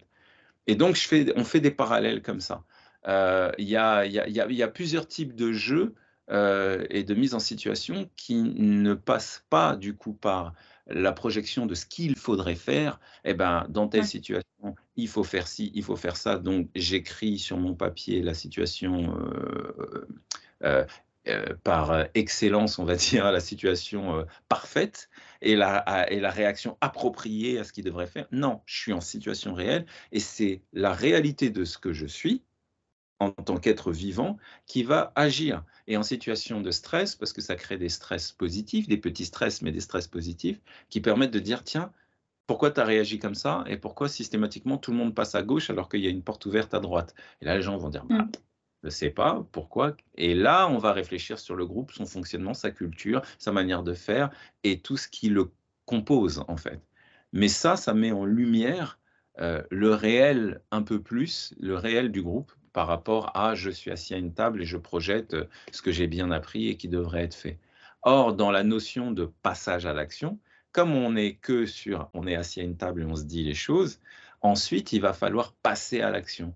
Donc passer à l'action, dire que euh, bah, il faut que je réfléchisse à cette espèce de ravin qui s'est ouvert sous mes pieds là, entre le moment où je réfléchissais et le moment où il va falloir que je passe à l'action. Et tu as beaucoup de gens qui bloquent là parce qu'ils ne savent pas comment faire. Quand tu les fais travailler comme ça, il n'y a plus de passage à l'action. Il y a une continuité dans l'action. Donc ils ont déjà un élan qu'ils ont juste à prolonger dans leur quotidien et, qu'ils ont juste à réajuster et à faire un transfert dans leur quotidien. Et moi, je les aide à trouver, à réfléchir de cette manière-là, donc à être déjà chaud d'une certaine manière, pour ensuite prolonger ça en disant, bon, bah, lundi, tu sais ce que tu as à faire? Oui. C'est puissant, ouais. Non, c'est puissant parce que souvent, comme tu dis, il y a ce côté passage à l'action il y a ce côté euh, volonté, motivation. Enfin, on parle, on parle, souvent de ce genre de notions-là, alors des fois, c'est pas forcément ça. C'est juste que. T'as pas On ne sait pas. Hein. On sait juste pas comment faire. Et souvent, on, on, a en tête les objectifs intermédiaires ou finaux, mais pas forcément la première toute petite étape. Euh. On en parle beaucoup, mais concrètement, souvent, les gens. Euh, ont l'impression que c'est la petite étape, en fait, non, c'est déjà une étape intermédiaire. C'est pas la toute première chose. Et c'est hyper compliqué, je trouve, des fois, de trouver cette fameuse petite étape qui te met en mouvement. Et comme tu dis, la clé, finalement, c'est de ne pas arrêter, d'être continuellement en mouvement.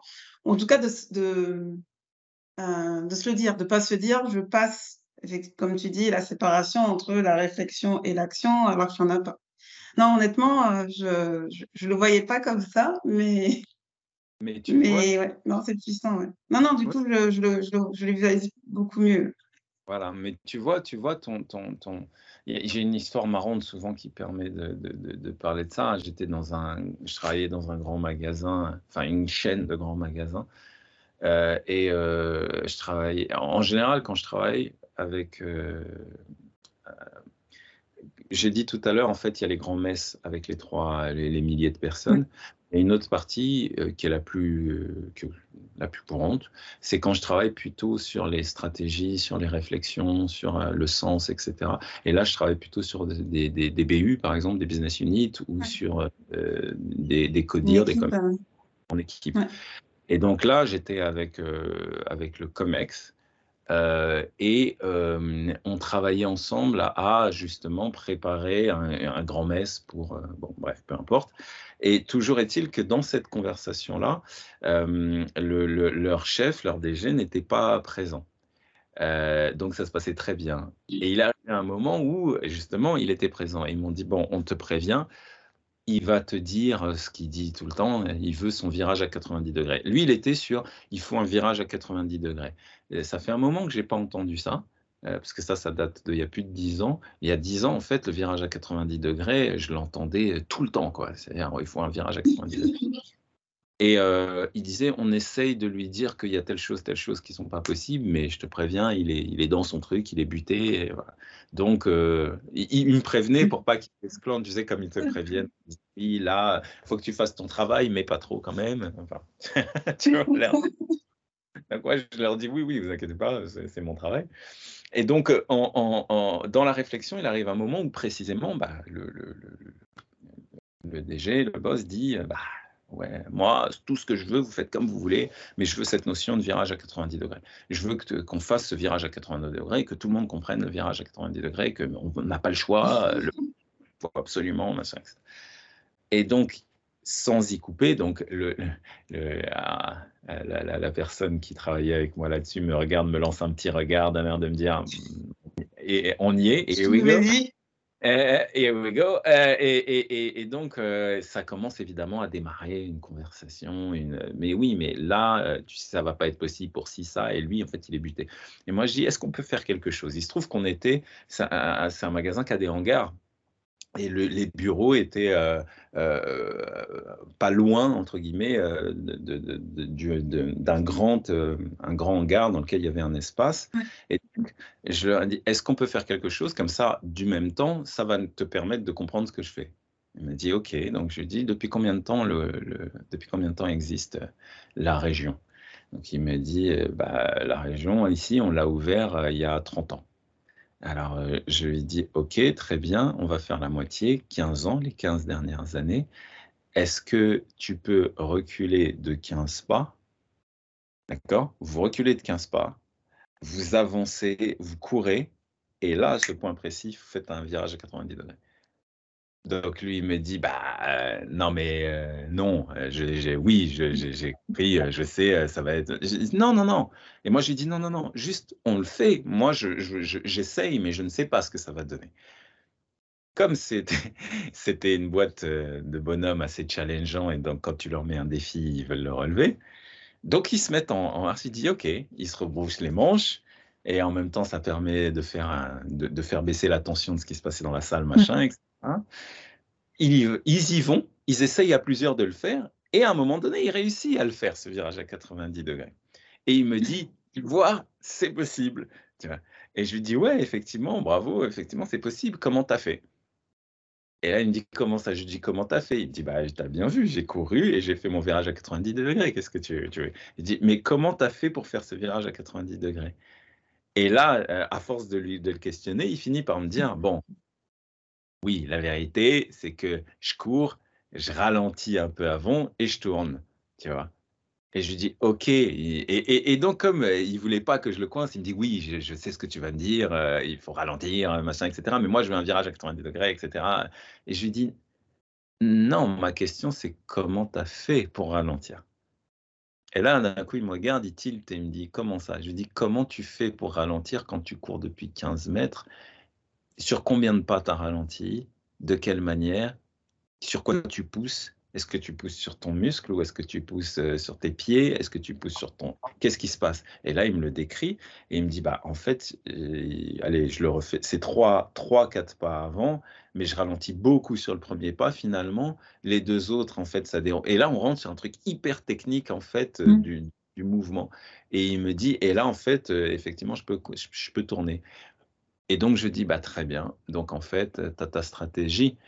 Pour faire le virage à 90 degrés, eh, la question, ça va être comment est-ce que, qu'est-ce que ça veut dire qu'un premier pas fort de ralentissement un second pas qui relance, un troisième qui ajuste et un quatrième qui tourne. Donc en fait, qu'est-ce qu'on fait avec ces trois pas-là et comment. Et là, il a dit, OK, c'est bon, j'ai compris, euh, très bien. Et là, il est parti sur une... Il est parti en disant, bah, on va, le premier pas, c'est ci, c'est ça. ils ont élaboré une stratégie à partir de là, qu'évidemment, ils n'ont pas suivi parce que la réalité demande d'être ajustée. et, évidemment, la stratégie, ce n'était pas celle-là qui a fonctionné. Euh, euh, mais cette conversation, du 90 degrés n'a plus jamais eu lieu. Parce qu'en fait, ce qui se passait, c'est que euh, le, le, le, le, DG, lui, ce qu'il voulait, c'était pas qu'on lui dise c'est impossible. Il voulait qu'on lui dise comment on allait le faire. Personne n'était en capacité de lui dire comment. Et donc, du coup, il était buté sur son truc, alors qu'il savait très bien. Mais il voulait pas qu'on lui dise non. Il voulait qu'on lui qu'on trouve comment, et il n'arrivait pas à l'exprimer. Et ça, ça fait partie en fait euh, de l'intérêt de mettre en mouvement, c'est que ça nous sort de nos projections vérité contre vérité pour rentrer dans une action. Tu, sais, on peut être comme ça quand on discute, comme on peut être comme ça. Et donc, quand tu mets une action, ça fait que les gens sont comme ça, côte à côte. Et ils discutent, ils échangent des choses tout en faisant face. et le mouvement est, universel, en fait. Et le mouvement est, universel. Parce qu'effectivement, les pensées, on a tous nos filtres comme mouvement, euh, on peut forcément plus trouver des choses en commun. Ah, et donc ah, ça, ce qui, est ce qui est drôle, de la puissance de tout ça. Ah, merci. Ce qui est drôle, c'est que ça les a mis en situation de lancer un fameux business plan dont tu parlais tout à l'heure, mmh. qu'ils n'ont pas suivi, comme je te disais, parce que derrière, il a fallu réajuster. Mais ils avaient besoin de sortir de cette situation-là. Et ensuite, ils ont réajusté, réajusté, réajusté, puis finalement, trouvé leur manière de le faire. Mais par contre, ce qui est resté fort, c'est cette notion de ralentissement step by step avant de tourner. Et puis même de d'interaction, comment interagir entre eux. Même, je pense que le dirigeant, maintenant, il, il, il aura su comment faire pour interagir avec ses équipes et pas juste dire je veux ça, débrouillez-vous. Enfin, et qu'il n'y ait plus cette confrontation. Euh, alors. Alors, je ne sais pas si ça a marché après, mais en tout cas. Est-ce que je l'ai en tête là? La, nature, en général, reprend, reprend vite ses droits. Et ça reste mais bon, en tout cas. C'était pas mon mandat. si jamais j'avais voulu faire ça, j'aurais poussé beaucoup plus loin avec lui et on aurait travaillé sur euh, la notion, OK, positionnement par rapport aux autres. Et là, on rentrait un peu dans, le, dans, dans des notions plus perso, etc. Mais là, c'était pas mon mandat. Mais tu as raison que. Non, je sais, Qu'il y en a d'autres qui euh, euh, m'ont dit mais c'était super en fait on, depuis six mois on galérait avec ça avec lui et en fait euh, tu as réglé la chose ça m'a ça m'a fait bouger et, et, ça effectivement c'est vrai que c'est un retour que j'ai souvent sur mmh. la moi conscience. exactement moi ce que j'essaye de faire quand je dis c'est d'apporter du mouvement c'est d'aider tout le monde avec lesquels je travaille à revenir à OK, je suis un être humain. Et un être humain n'est pas qu'un mmh.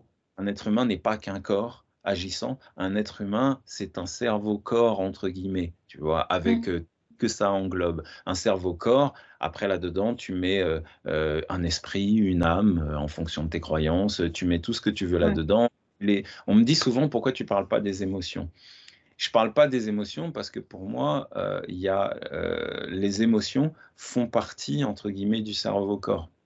Et les émotions, euh, les, émotions sont ce qui fait le chemin, une des choses qui fait le chemin entre le cerveau-corps notamment. Tu vois Et euh, bah, ce que ça m'inspire, ça, euh, il y a quelques temps, j'ai discuté qu'un thérapeute là, qui est spécialisé en fasciathérapie. Et c'est là que j'ai découvert, il m'expliquait que finalement, quand on vivait des événements marquants dans notre vie, bah, ça s'ancrait dans notre corps, notamment dans le fascia, dans ce tissu-là qui englobe tout notre corps et qui absorbe les chocs physiques, mais aussi psychologiques. Et que finalement, des blocages, des fois qu'on peut ressentir de pas passer à l'action, de mindset, enfin, peu importe, des émotions, enfin, des choses déjà qu'on n'arrive pas à expliquer, bah, c'est lié du coup à bah, tous ces événements qui sont ancrés dans notre fascia.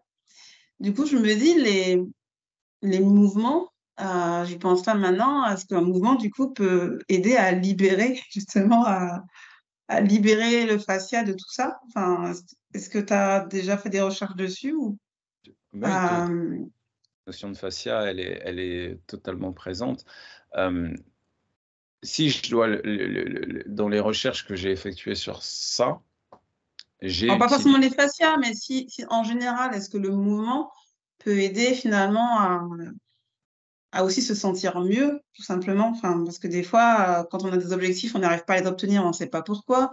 Ou des fois, on peut avoir des problèmes de santé. Mais je me dis que des fois, c'est parce que en fait, notre corps, comme tu dis, il y a peut-être les émotions actuelles, mais il y a peut-être ces émotions-là qui se sont euh, greffées, entre guillemets, dans notre corps et qui nous pourrissent la vie finalement.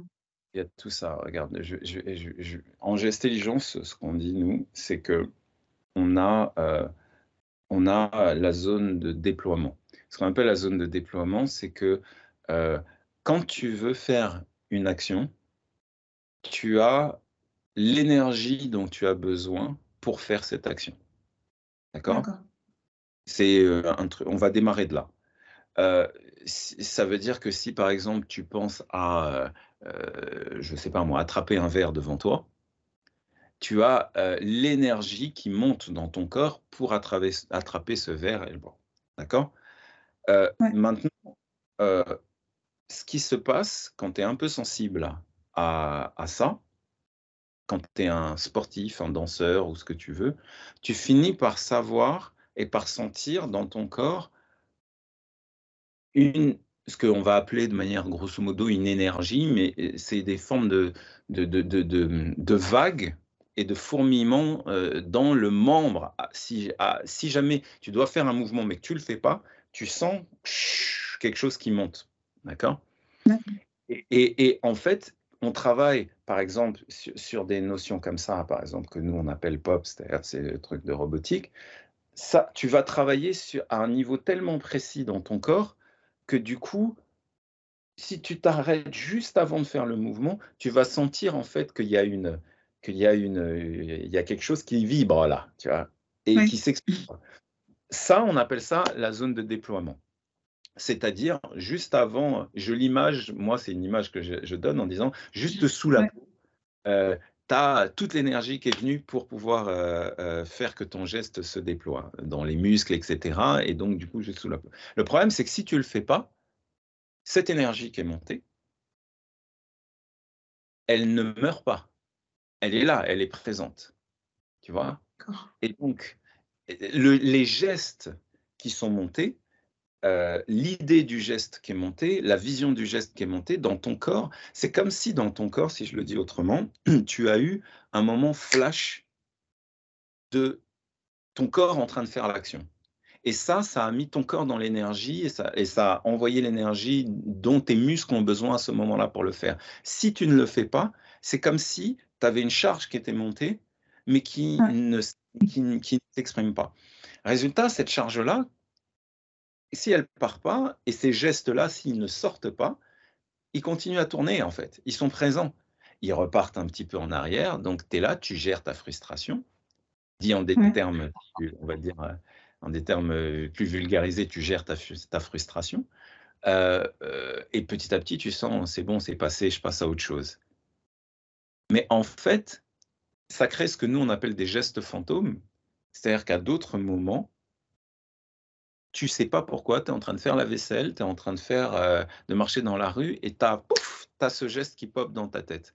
Un geste que tu n'as pas fait et qui était important pour toi de le faire, il va popper à plein de moments en fait dans ta tête, il va se rappeler de temps en temps tac tac tac, eh au fait, eh tu m'as pas fait tac tac tac. Et en fait, c'est c'est même pas euh, tu même pas en train de réfléchir à ça hein.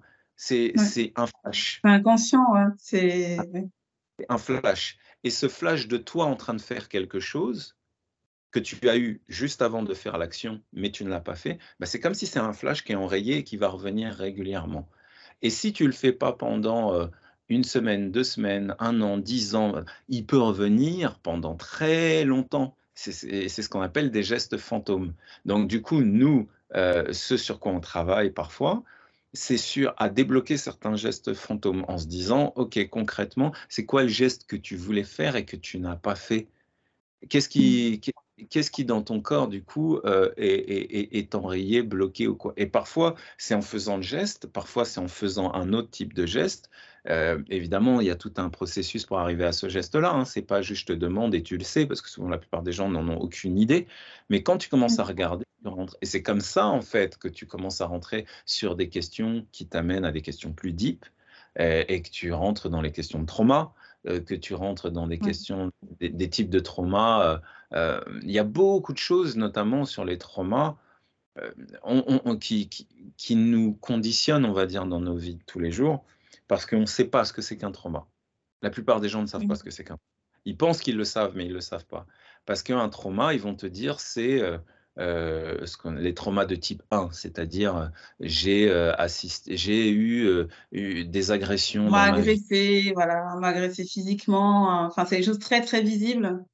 On m'a frappé, on m'a violenté, on m'a fait des agressions sexuelles, on m'a, ou alors j'ai vu mon, mes parents mourir dans un accident, j'ai vu, etc. Voilà, tout mmh. ça qui sont des, des traumatismes euh, visuel, euh, clairement identifié comme tel, etc. Donc ça, c'est clair, et c'est des traumatismes. Euh, mais du coup, ce, ce à côté de quoi on passe, c'est de toute l'autre partie qui sont des traumatismes également, qui sont précisément les traumatismes de type 2, c'est-à-dire être exposé régulièrement à basse, à basse mmh. intensité, à, à, basse à une situation et un contexte traumatique. Ça veut dire qu'il n'y a pas de choses spectaculaires, donc tu as du mal à l'identifier comme un trauma, mais c'est la récurrence de l'exposition que tu as à mmh. cette situation de vie qui fait que tu vas, être, euh, euh, tu vas développer des mécanismes d'adaptation qui sont en réalité des mécanismes d'adaptation à une situation dans laquelle tes besoins toi n'étaient pas nourris. Et mmh. euh, comme tes besoins n'étaient pas nourris, il y a une partie de toi qui a accepté, entre guillemets, qui a été blessé déjà, tu vois, ce qu'on va appeler en psycho l'enfant blessé. Quand on parle d'enfant blessé, c'est pas pour dire euh, l'enfant, etc. C'est juste une manière imaginaire de dire une partie de toi qui est blessée. Et ce qui est très intéressant dans cette notion-là, c'est de comprendre qu'il y a l'enfant blessé et il y a le deuxième enfant que nous on appelle l'enfant gardien, qui est celui qui s'est fabriqué pour protéger l'enfant blessé à l'intérieur de toi. Et c'est celui-là qui est hyper intéressant. Parce que euh, l'enfant blessé, bon, bah, il est blessé. Il est là et lui, il fait son rôle de ressentir et d'être blessé. Mmh. Et, il arrive souvent qu'on dise, bon, il faut travailler sur ton enfant blessé. On ne travaille pas vraiment sur son enfant blessé. Euh, enfin, on y travaille si tu veux, mais c'est pas. C'est la carapace, c'est l'enfant gardien qui s'est construit une petite carapace et des. Comment dire des systèmes, des actions, des choses pour, bah, pour se blinder, en fait, hein, pour ne pas souffrir. Exactement. C'est lui, en fait, qui est hyper intéressant parce mmh. que c'est lui qui a créé, qui finalement déploie des gestes et des mouvements qui sont parfois ceux qui te posent problème dans ta vie ou qui posent problème à ton entourage. Parce qu'on a tous des gardiens de plein de choses. Si ça te pose zéro problème dans ta vie, bah, il n'y a pas de raison d'aller euh, farfouiller là. Ça fonctionne mmh. pour tout c'est très bien. Le problème, il arrive quand d'un coup, as des, tu fais des gestes et des mouvements dans ta vie euh, qui te posent problème, mais que tu n'arrives pas à ne pas faire, que tu prends des postures, tu as des réactions, tu as des, comportements qui sont néfastes, entre guillemets, pour toi, mais que tu n'arrives pas à ne pas faire. Et donc, mmh. euh, la notion de motivation, euh, meilleure version de soi-même, etc., tout ça, qui peut se résumer par quand on veut, on peut, elle, est, elle a prouvé qu'elle ne marche pas. Parce que quand on veut, on peut, ça mm. marche sur certaines personnes, dont c'est le système, voire dont c'est le système d'adaptation, de la mécanique d'adaptation. Mais il y a tout un tas d'autres personnes chez qui ça ne marche pas. Et moi, j'ai pu me rendre et compte. Et c'est destructeur. Hein. Et c'est destructeur. Hein. Parce que certaines personnes à qui on dit ça, et du coup, euh, je sais que tu n'aimes pas qu'on parle de confiance, de confiance en soi, mais souvent des problèmes d'estime de soi, en disant, euh, on n'arrête pas de me dire que quand on veut, on peut. Moi, j'y arrive pas, donc je suis nulle. Et après, là, ça part dans les, dans les histoires qu'on se raconte et, euh, et ça nourrit encore l'enfant blessé, l'enfant gardien. Et on s'en sort pas. Je suis mille fois d'accord avec ça, Adriana, et je pense que quand je parle de confiance en soi, mon problème, il, il rentre là-dedans, justement. C'est-à-dire, il rentre dans la notion de confiance en soi, dans le sens où quand on dit confiance en soi, quel est ce soi en, quel, en quoi tu as confiance? De quoi on parle exactement quand on dit confiance en soi?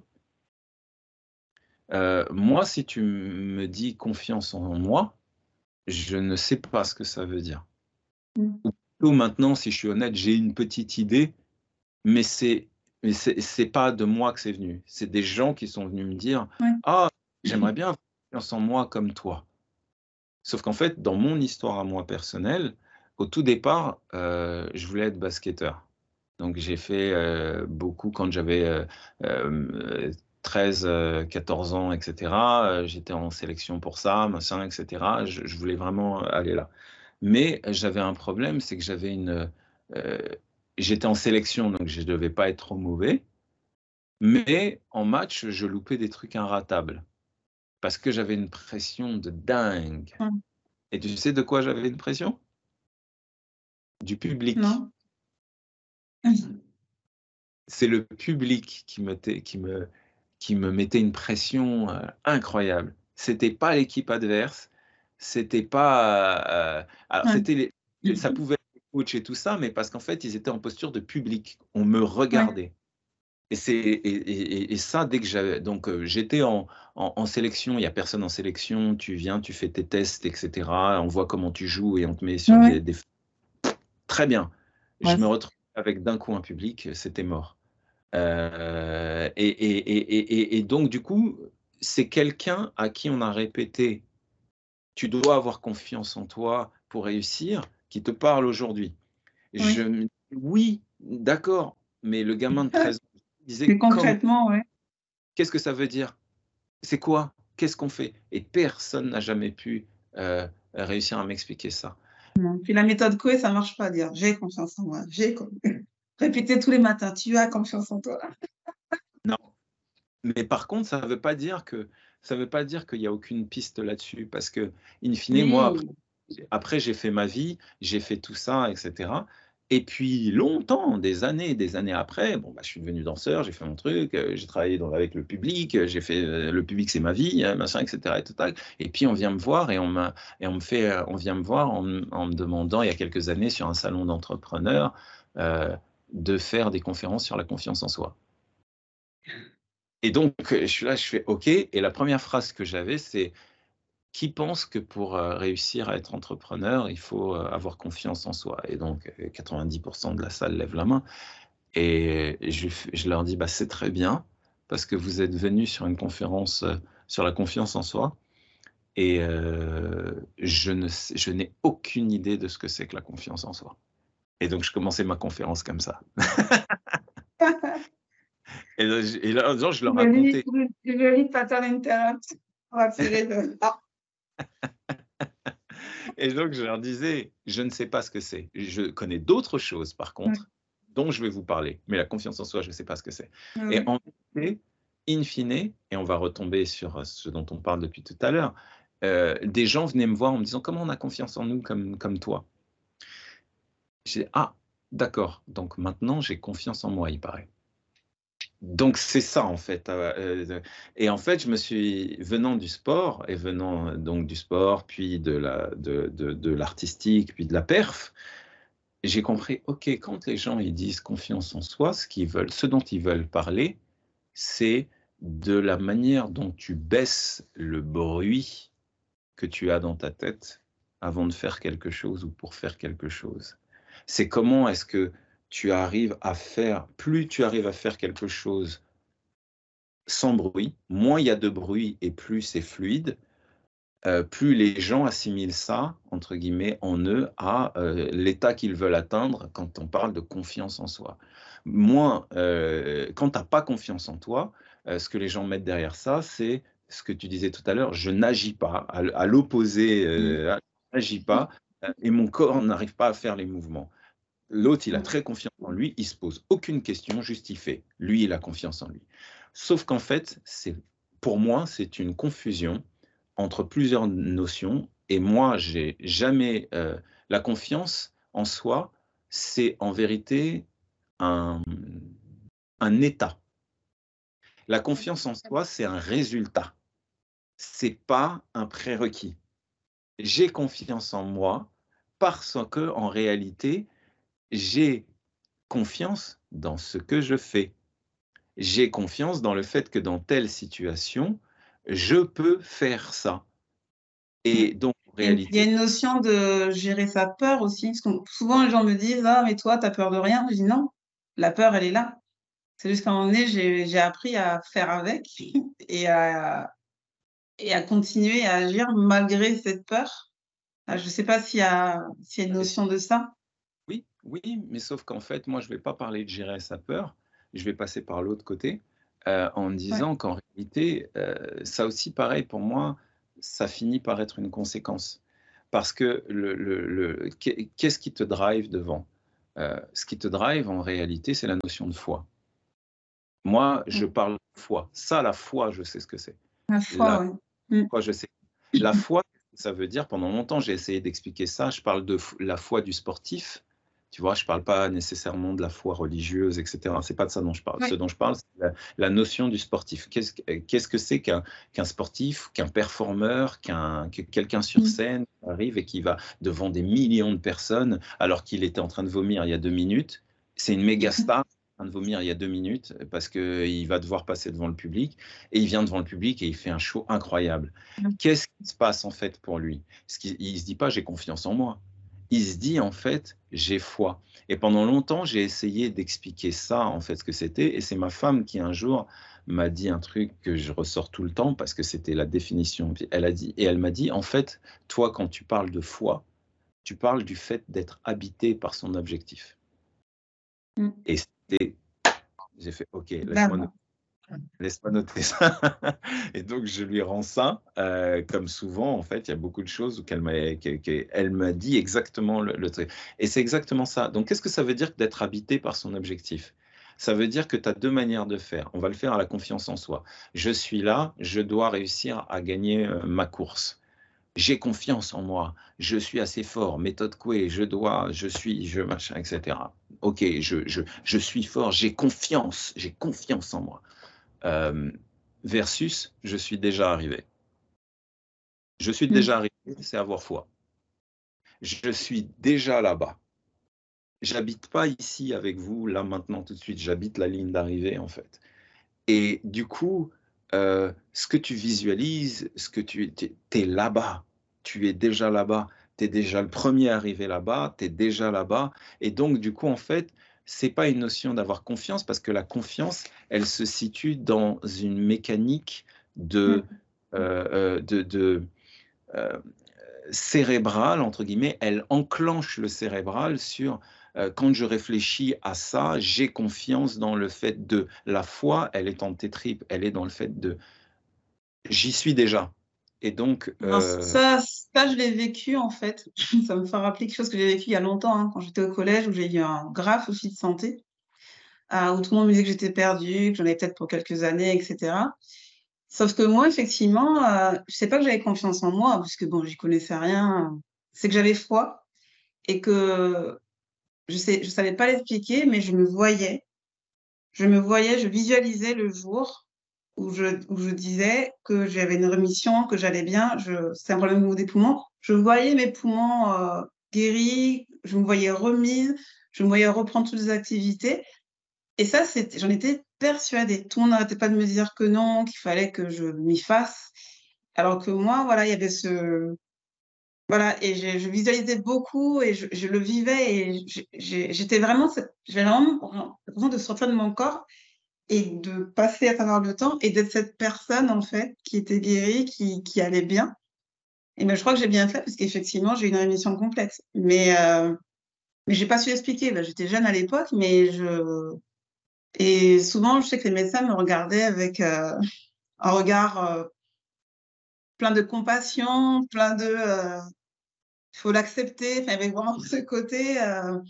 Et là où j'ai eu de la chance, c'est que je, je, le vibrais tellement cette fois que ça allait, pas en moi, mais que cette fois que, que j'allais euh, guérir, que ma mère aussi euh, a partagé cette fois avec moi, et que du coup, grâce à elle, elle m'a défendu bec et, bec et ongles contre certains traitements qu'il voulait faire, euh, enfin une grève de poumon, je ne sais quoi, en disant non, non, euh, euh, on va l'écouter. elle a foi en elle, elle sait qu'elle va y arriver. Et, euh, et, euh, et c'est là que j'avais oublié, mais effectivement, quand on a vraiment foi et qu'on et qu'on vit l'être de demain qui, a, qui atteint l'objectif, euh, c'est là qu'on devient peut-être pas inarrêtable, mais je pense que c'est là où on peut, on peut tout faire. quoi. C'est ce que tu deviens quand tu fais ça? Tu deviens mouvement. Tout simplement, en fait. Tu deviens mouvement, c'est-à-dire tu restes dans ton... Tu, tu, tu, crées un sens et, tout, et tu vas aller dans ce sens-là parce que tu t'es visualisé un sens et tu vas aller dans ce sens-là et ton corps, toutes tes cellules et tout ton, ton ta réflexion, ta pensée et donc ce qui conditionne aussi euh, ton corps et, l'énergie que tu vas mettre dans une direction, tu la mets dans cette direction-là.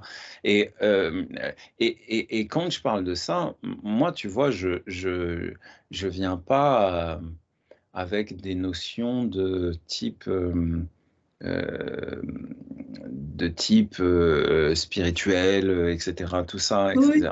J'ai ma spiritualité, elle fait partie, tout, tout ce qu'on veut, mais c'est pas c'est pas ça que je partage. Ça, en fait, je, je l'ai. Euh, ce que je te dis là, la notion de foi, elle est très, très, très concrète. Elle n'est pas, euh, c'est pas pensée positive, etc. C'est pas de ça dont je parle du tout. Euh, c'est de te mettre en ordre de, de, marche vers quelque chose. Et, et, cette notion de foi, effectivement, ça fait que d'un coup, c'est ce qui descend le plus fort, les bruits dans ta tête. C'est ce qui descend les bruits le, le, plus dans ta tête. Parce qu'en fait, quand tu as plein de trucs qui viennent, plein de doutes, plein de peurs, comme tu as raison, qui est là, qui est, etc., si tu luttes contre la peur, si tu luttes contre tes pensées négatives, si tu luttes contre tout ça, tu es en train de euh, mettre de la charge euh, cognitive euh, hyper forte en fait sur, sur, sur, sur des choses alors que tu as besoin de ton énergie à un autre endroit. Alors que dès lors que tu décides non mais en fait je vais pas combattre ça, par contre je vais choisir d'aller vers telle chose, bah, mmh. tu vas te compte que bah, naturellement, en fait, ça éteint, des, ça éteint plein, de, plein de questionnements. Tout ne part pas, mais ça l'éteint. Et notamment, tu sais, il y a, y, a, y a, une vidéo il y a quelques années de Venus Williams, je ne sais pas si tu as déjà vu cette vidéo, qui est euh, enfant, et qui est, euh, elle est enfant, et enfant, c'était déjà une, un phénomène. Et en fait, elle est interviewée euh, par, une, par un journaliste pour une chaîne de sport. Et le journaliste, en fait, lui dit euh, Est-ce que tu penses que tu peux battre, je ne sais plus quelle championne et, elle lui dit Je ne pense pas que je peux la battre. Non, je sais que je peux la battre. Et elle lui dit Mais pourquoi? Et il lui répond hmm. et elle est comme une fille, une petite fille comme ça. Elle dit Je le sais, c'est tout, je le sais. Elle dit Ah bon, mais pourquoi? Qu'est-ce qui te fait dire ça? Et dit Et là, t'entends son père derrière qui, dit Stop, stop, stop, et qui arrête l'interview. Et il arrête l'interview, et là, il rentre euh, dans le champ et il dit au journaliste Il lui dit Arrêtez de faire ça. Arrêtez de faire ça. Vous êtes en train de dealer avec la, la, la, avec une, une fille, avec une petite fille, qui est en train de vous dire, en fait, qu'elle a confiance dans le fait qu'elle peut battre, etc. Pourquoi vous avez besoin d'aller casser ça? Elle vous dit qu'elle peut le faire, elle peut le faire. Fin. et en plus, il le dit en, en, disant, vous êtes en train de dealer avec une image d'une petite fille noire et de sa confiance, quoi. En grosso mmh. modo laissez-la, en fait, euh, elle vous a donné la réponse, fin, passez à autre chose. Pourquoi vous poussez ça? Pourquoi vous voulez, en fait, l'amener à douter à un endroit? Laissez-la. Et coupe. Et euh, c'est un moment hyper fort parce qu'en fait, euh, il a dit, il dit beaucoup à ce moment-là, en disant oui, dans l'absolu, c'était doute à toi, mais c'est pas les siens. Pourquoi tu as besoin d'insuffler ça, en fait, dans le cerveau d'une petite fille qui est totalement de l'ordre de la foi? Et euh, voilà qu'est-ce qui est, ce qui est intéressant là-dedans, c'est que le père, donc, qui fait office d'entourage à ce moment-là, va protéger tout autour la notion de foi de la personne qui est au milieu en lui disant te soucie pas de tout le reste. Mmh. Moi, je travaille pour que tu restes dans cette foi-là. Et en tant qu'accompagnant, en tant que coach, c'est ce que tu fais en fait avec tes, euh, avec tes personnes que tu accompagnes. Avec les sportifs, c'est ce que mmh. tu fais. Euh, quand, euh, je ne sais pas si tu suis un peu mais quand tu vois, il y a un, Stéphane Curie qui est un joueur assez phénoménal, tu, Steve Kerr qui était aussi un super joueur, qui est aujourd'hui le coach, il y, a, y a, il, y a, une vidéo que je regardais l'autre jour où il est en train de lui parler et où tu entends ce qu'il lui dit. Ils sont sur le banc et il lui dit Tout est tellement mieux quand tu es là tout est tellement plus simple. Tu as vu ce que tu as fait, ce que tu as fait, c'est phénoménal. Tu as vu combien tu penses sont capables de faire ça. Hein, franchement, quand tu es là, tout est tellement plus facile et tout est tellement plus simple. Tu vois? Et bravo. Tu vois? Et il est là et il lui dit ça avec amour. Il lui dit pas ça en mode je te bourle. Il lui dit ça avec amour et avec la croyance, etc. C'est sincère et voilà. Et tu vois qu'il l'écoute et il l'écoute, il l'écoute comme un coach et il dit OK, merci coach parce que c'est de ça dont il a besoin. Et ça, c'est pas de la confiance en soi, c'est de la foi dans le fait que ce qui est est. Point barre. Et, or, si tu, il n'y a pas de, et c'est là où je vais finir sur cette notion-là, il n'y a pas de soi. Il y a juste une finalité. Et, et, et, un état, quelque part, un état. Et c'est à cet état que tu te connectes. Tu te connectes pas, pour moi, au soi. Sur scène, si je me connecte au soi, je m'effondre. En conférence, en intervention, si soit Uka Ludovic Lolo, moi, la personne, arrive, je vais être. D'un coup, tu vas voir que je vais, je vais shifter. Parce que d'un coup, c'est moi la personne qui suis devant tous ces yeux-là, en fait. Or, euh, c'est pas moi la personne qui suis devant tous ces yeux-là. Je suis connecté en fait à, un mouvement et à ce qui est en train de se passer. Je, euh, c'est, ça que je, que je critique, entre guillemets, ou que je cherche à dépasser dans la notion de confiance en soi. C'est parce que dès que tu dis confiance en soi, tu mets le soi au milieu, sauf que dans une situation donnée, c'est pas toi. Or, et, si tu regardes bien, je ne sais pas si tu as fait du, du, du, sport, des performances ou quoi, mais à un moment donné, quand les choses les plus folles que tu as réalisées, la dernière chose qui était présente, c'était soi, c'était toi. Qui était présente, c'était l'action que tu étais en train de faire, c'était l'engagement, la présence à ce que tu étais en train de faire. Étais, ce qui était présent, c'était le, le, panier que tu mettais, que tu voulais mettre. C'est ça qui était présent. C'était mm. pas, mais moi, est-ce que j'ai confiance en moi avec ce panier que je suis en train de mettre? Si tu fais ça, tu es fini. Non, on est focalisé effectivement sur, le, sur la finalité, sur le. Ouais. es habité. On est habité, oui, effectivement. Je, là, je le, tu vois? C'est beaucoup plus clair.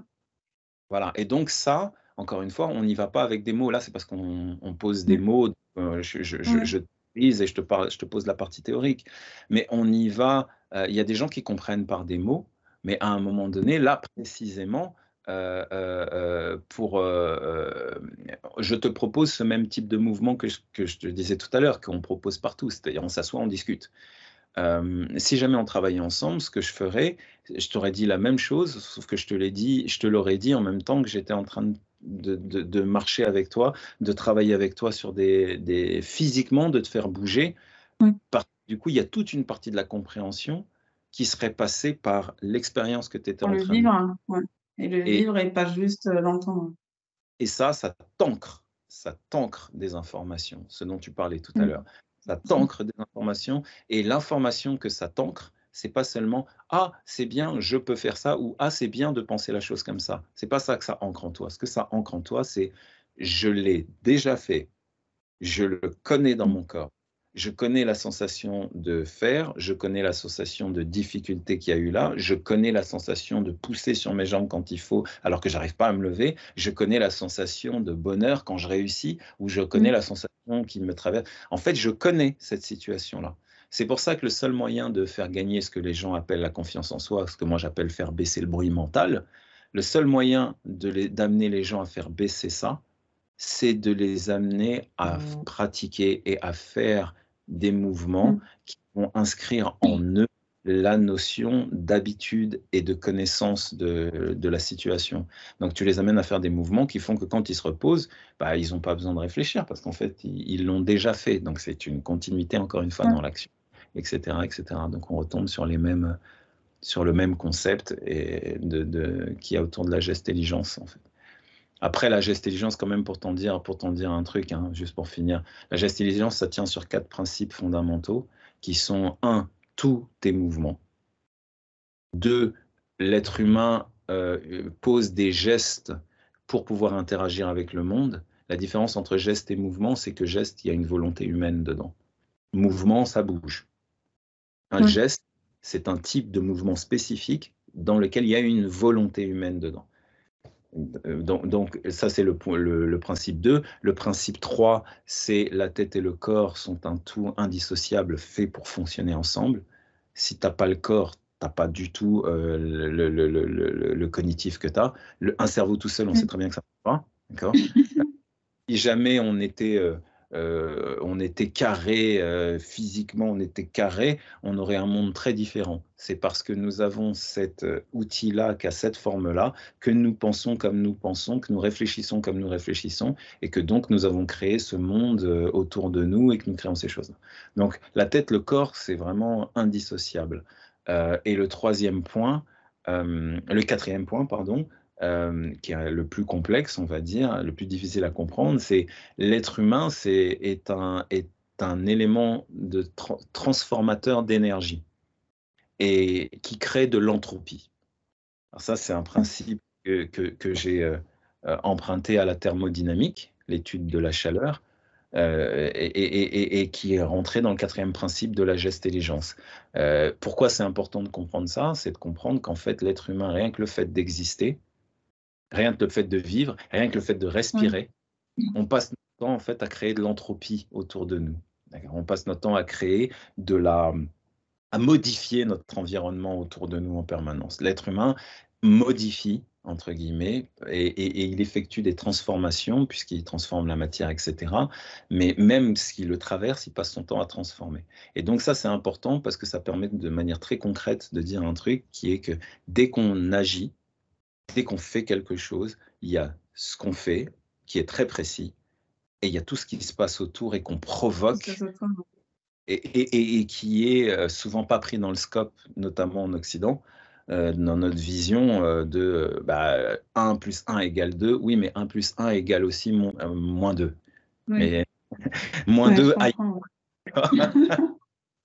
Et donc, l'idée, capacité de dire quand je fais un geste, en fait, je provoque euh, tout un changement et tout une, un mouvement euh, je suis autour euh, de moi également. Voilà. Donc, c'est sur ces quatre oui, principes. Ce qu'on interagit, on n'est pas tout seul. Enfin, tout mouvement est en interaction aussi avec, avec beaucoup plus de choses. Exactement. Et aujourd'hui, on observe pas mal de changements dans, pas mal de paradigmes, euh, à la fois par l'apport de toutes les nouvelles technologies. Tu parlais de crypto-monnaie à une époque, donc la blockchain, l'IA, etc. Euh, il y a aussi des changements aussi de mentalité aussi, où les gens maintenant euh, ont envie de plus de sens dans leur travail, ont envie de reprendre un peu plus le contrôle de leur vie, de leur santé. il y a cette notion de souveraineté qui revient de plus en plus dans pas mal de domaines.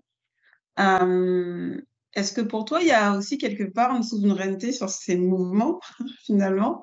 Ou est-ce que le mouvement peut aider justement à cette notion de, pas de liberté, mais de, de retrouver du sens, de se ressentir à nouveau vivant? Enfin, j'ai qu'il y a un peu de ça. Aujourd'hui, les gens veulent se ressentir à nouveau vivant et pas juste suivre, suivre le moule, suivre euh, ce qu'on leur dit, suivre euh, en disant j'ai une carrière, euh, je survis et puis, euh, puis après j'attends la retraite et puis j'ai un peu de bonheur et, après j'attends que la vie se termine. Est-ce que le mouvement peut apporter justement quelque chose euh, à tout ça? Tu vois, ce qui est hyper intéressant, c'est que je te regarde et elle est, elle est déjà là, la, la réponse dans ce que tu, tu dis.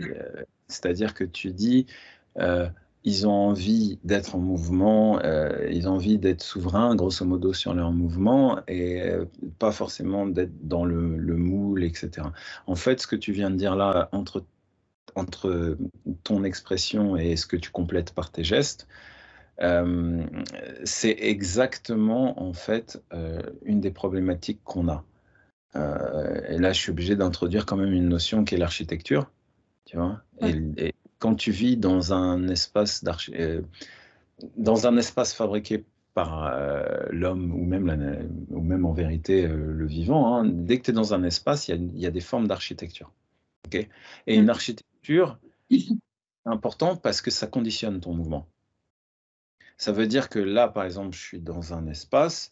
Si je veux mmh. aller, là j'ai une porte, là j'ai une fenêtre. Si je veux aller euh, dehors, je peux euh, ouvrir la fenêtre et aller dehors. Par contre, euh, si je veux, je peux pas aller dehors en décidant que je passe là. D'accord? Pourtant, derrière, il aussi l'extérieur. Sauf que, en fait, l'architecture de l'espace m'autorise et m'encourage certains euh, mouvements et m'en interdit d'autres. Donc ça, c'est important à comprendre parce que les espaces physiques conditionnent la manière dont on bouge. Or, nos espaces physiques sont pensés, construits par d'autres cerveaux, en l'occurrence pour l'instant humains. Euh, les IA sont là, mais euh, même les IA, c'est des algorithmes au, final, au départ qui sont mmh. humains. Donc en tout cas, c'est pensé. Euh, les, c'est des intentions, ça. C'est des gens qui ont posé des gestes. Donc, ils ont posé les limites et les autorisations, et donc, d'une certaine manière, ils ont chorégraphié une partie de notre vie là. D'accord? Donc, ça veut dire que le designer et l'architecte a un pouvoir de design euh, aussi, in fine, de la, mmh. des mouvements et de la vie des gens. Et en tant que, du coup, je te disais tout à l'heure dans l'artistique, je suis designer, donc je, je, design des choses aussi. Et je suis prof à l'université, notamment CY, l'université de Sergi Paris. J'ai des masters en fait sur le, design. Tu vois. Et la première des choses que je leur dis, c'est le design, la finalité au final du design. Dites-vous que c'est toujours de mettre, de faire bouger un être humain d'une manière ou d'une autre. In fine, il y aura toujours un mouvement posé par un être humain, en fonction de, de comment l'ordi est composé, est-ce que c'est une surface plane ou pas, est-ce que c'est plutôt un écran comme ci, comme ça, etc. Tout ça, c'est des notions avec plus ou moins de complexité, mais quand on revient au plus simple, comment est-ce que ça va faire bouger un être humain d'une manière ou d'une autre? Et je dis bien un être humain d'une manière ou d'une autre. Alors on va dire parfois tu designes une pièce euh, de moteur, ça ne fait mmh. pas bouger le Bah si, parce que cette pièce de, moteur, elle permet un ah, moteur. Ah, une euh, conséquence, euh, Qui va utiliser le moteur bah, ça, a une conséquence derrière où tu retrouves quand même quelque chose sur l'humain. Donc, encore une fois, cette notion, elle est importante. Mais quand on est sur du physique, comme de l'architecture ou du design, c'est facile à comprendre ce que je viens de dire, et c'est facile à comprendre en quoi les, euh, on va dire, les évolutions technologiques sont des opportunités euh, et aussi des dangers, comme, enfin, c'est un peu une comme tout. Comme tout. Euh, mais du coup, en avoir conscience te permet d'avoir un rapport de souveraineté à l'outil et à l'espace dans lequel tu évolues. C'est-à-dire te rendre compte que tu ne peux pas passer par là, mais que tu dois systématiquement passer par là, va in fine produire un certain type de chorégraphie et de mouvement. Ça, ça va créer tes habitus, ton habitus de vie, en fait, tes habitudes, ton habitus, la manière dont tu habites l'espace, qui va créer la manière dont tu perçois l'espace, et donc la mmh. manière dont tu perçois ton environnement, et donc, in fine, les éléments que tu as dans ton cerveau pour penser ton environnement. Tu vois Et donc, in fine, tu vas finir par penser ton environnement comme l'extérieur est là. L'extérieur n'est pas là. Pourtant, dans la réalité, l'extérieur est là. Tu vois? Et ça, euh, euh, c'est pour ça que euh, je parle de la manière dont le corps et le cerveau vont ensemble, parce qu'in fine, s'il y a une barrière, cet espace, il n'existera pas pour toi, il va finir par disparaître de ta perception. Tu vois? Et tu vas faire des choses abstraites, réfléchir, penser, imaginer, tu es peut-être très doué, etc. Mais tu vas le faire avec les outils que tu as. Et si dans les outils tu as, les outils mentaux, euh, cognitifs, les concepts cognitifs que tu as dans ta tête, euh, euh, les concepts de pensée, on va dire plus exactement, que tu as dans ta tête, tu vas, si ce que tu as, l'extérieur n'existe pas, parce que depuis que tu es petit, cet espace n'existe pas, tu vas pas l'inventer comme par magie. Tu vas, et des fois, il y a des gens qui arrivent à avoir de l'imagination pour l'inventer. Mais la réalité, c'est qu'en réalité, beaucoup plus de gens pourraient l'avoir. Quand on pense à quelqu'un comme Einstein, par exemple, Einstein, qu'on dit comme un génie, etc., ce qui est hyper intéressant, c'est que Einstein, les choses qu'il a vues ou qu'il a pensées, il faisait ce qu'on appelle des expériences de pensée.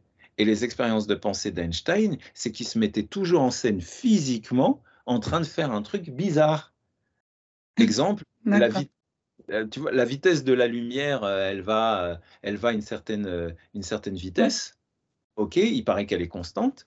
Et donc, en fait, au départ, on parle de la vitesse de la lumière, comment elle se propage dans l'espace. Et lui, il, se dit, bah, du coup, si je me mets à cheval sur un rayon de lumière, j'avance à la vitesse de la lumière. Si maintenant, en avançant là-dessus, j'allume une une lampe torche, ça veut dire que je projette une autre, euh, une autre lumière. Est-ce que la lumière de la lampe torche va deux fois plus vite ou est-ce qu'elle va... Tu vois, c'est assez simple au final comme question. Et il finit par euh, arriver à comprendre que non, en vérité, la lumière de la lampe torche et le rayon, ils iront à la même lumière, à la même vitesse. Donc en fait, il y a une constante, c'est que la vitesse va à la même, euh, la lumière, pardon, va à la même vitesse. À la même vitesse. Et donc du coup, on arrive à un truc hyper complexe, mais au départ, qui est posé parce que la personne euh, pense d'abord, met son corps en situation dans l'espace. Et euh, du coup, pour répondre à ta question après c'est ça, c'est de bien dire que, tout que chacun ait bien conscience que notre espace de vie, nos espaces de vie sont touchés à 90% dans nos vies, en tout cas par l'homme. D'accord? Euh, et, et, du coup, nous vivons dans des espaces qui nous créons des espaces, euh, je ne sais plus qui disait ça, mais c'était un, célèbre euh, archi, il me semble, ou sociologue, je ne sais plus, mais qui disait, nous créons des espaces et ces espaces nous construisent en retour. C'est exactement ça, en fait. Et donc, si on veut sortir de certaines habitudes, il faut être en capacité de commencer par regarder la chorégraphie qu'on effectue tous les jours l'espace dans lequel on évolue et changer son espace. Changer son espace. Si je te parle, par exemple, de, de, de si je te parle de, de ça, euh, ça, ça a créé un truc euh, incroyable. Ça a créé une chorégraphie mondiale. D'accord? Ça a créé une chorégraphie mondiale, comme ça. Oui. Euh, ça a changé les habitudes. Hein. Voilà. Et on est tous plus ou moins jeunes bloqués là-dedans. La question, c'est euh, quand on dit bah, on veut retrouver une forme de souveraineté, la question, c'est comment on retrouve cette forme de souveraineté? Oui, en étant dans la volonté, dans le truc. Et j'en parle beaucoup avec mes élèves qui ont la chance d'être, euh, euh, d'avoir l'âge de mon fils, d'accord? Un peu plus, un petit peu plus, mais pas beaucoup, quoi. Tu vois, ils ont 18, entre 17 et 20 et quelques années. Euh, euh, euh, et en fait, du coup, j'adore avoir des grosses réflexions. Je suis un type de prof qui a des discussions et des réflexions et des grandes réflexions communes avec ses élèves. Et donc, du coup, on parle de ça. Et j'ai appris beaucoup, notamment avec eux, sur le fait qu'ils sont totalement conscients du problème. On dit souvent, oui, les jeunes, les jeunes, eh, les jeunes sont totalement conscients en fait qu'ils sont sur une, une addiction là-dessus, et ils n'étaient pas du tout en train de le défendre ils étaient plutôt honnêtes, ceux que j'avais, en me disant on ne sait pas comment sortir de ce truc-là. Ah oui, il y a telle chose, il y a telle chose. Donc, j'ai réfléchi, je réfléchis avec eux en me disant bah, on va travailler là sur le qu'est-ce qu'on design pour sortir de ça? Et on ne va pas designer un autre outil, on va déjà designer un type de. certains vont peut-être avoir des outils, d'autres des services, d'autres des trucs, mais comment est-ce mmh. qu'on fait que on passe par quelque chose de concret? Et si on dit ça, comme je viens de le dire, on est dans très vite dans une forme d'injonction à sortir de là.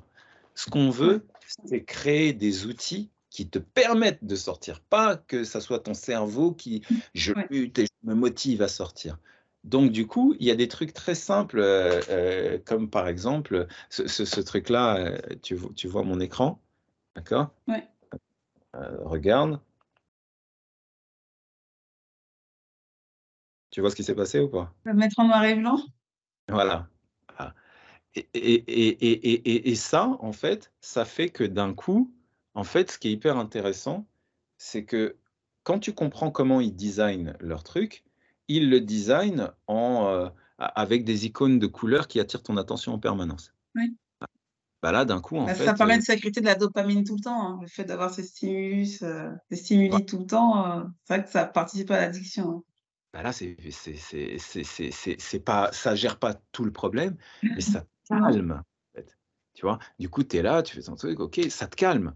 Tu vois, tu n'es plus en, en, permanence appelé euh, par euh, euh, des choses qui sont designées pour t'appeler, justement. Et c'est ça, c'est un truc en, en, en, gestion, ce qu'on appelle, nous, le geste appelé. C'est-à-dire, en gros, l'objet, de par son design, de par sa forme, de par sa, la manière dont il est, il est constitué, à quoi il ressemble, il appelle un geste. Tu vois? Et donc, du coup, quand on te design plein de choses, avant, quand il y en avait un comme ça, c'est pas grave. Maintenant, on est dans des espaces où tu as mille choses qui passent leur temps à t'appeler, à t'appeler, à t'appeler. Voilà une autre manière, en fait, au niveau de la santé, euh, où on peut récupérer de trois points, c'est déjà d'éteindre les appeleurs suprêmes. Les bruits, voilà. Il y a beaucoup de bruit aujourd'hui.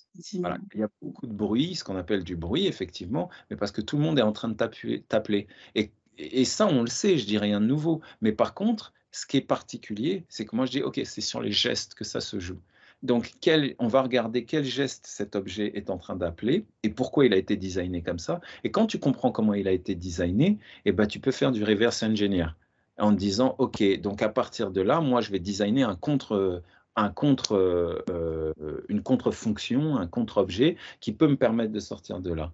Si tu connais un peu le designer d'Instagram, par exemple, qui a créé le, le, le, le, scroll infini, euh, c'est lui qui a créé le scroll infini. Après, ça a été repris par plein, Snapchat, puis TikTok aujourd'hui, mais la base de ça, c'est lui.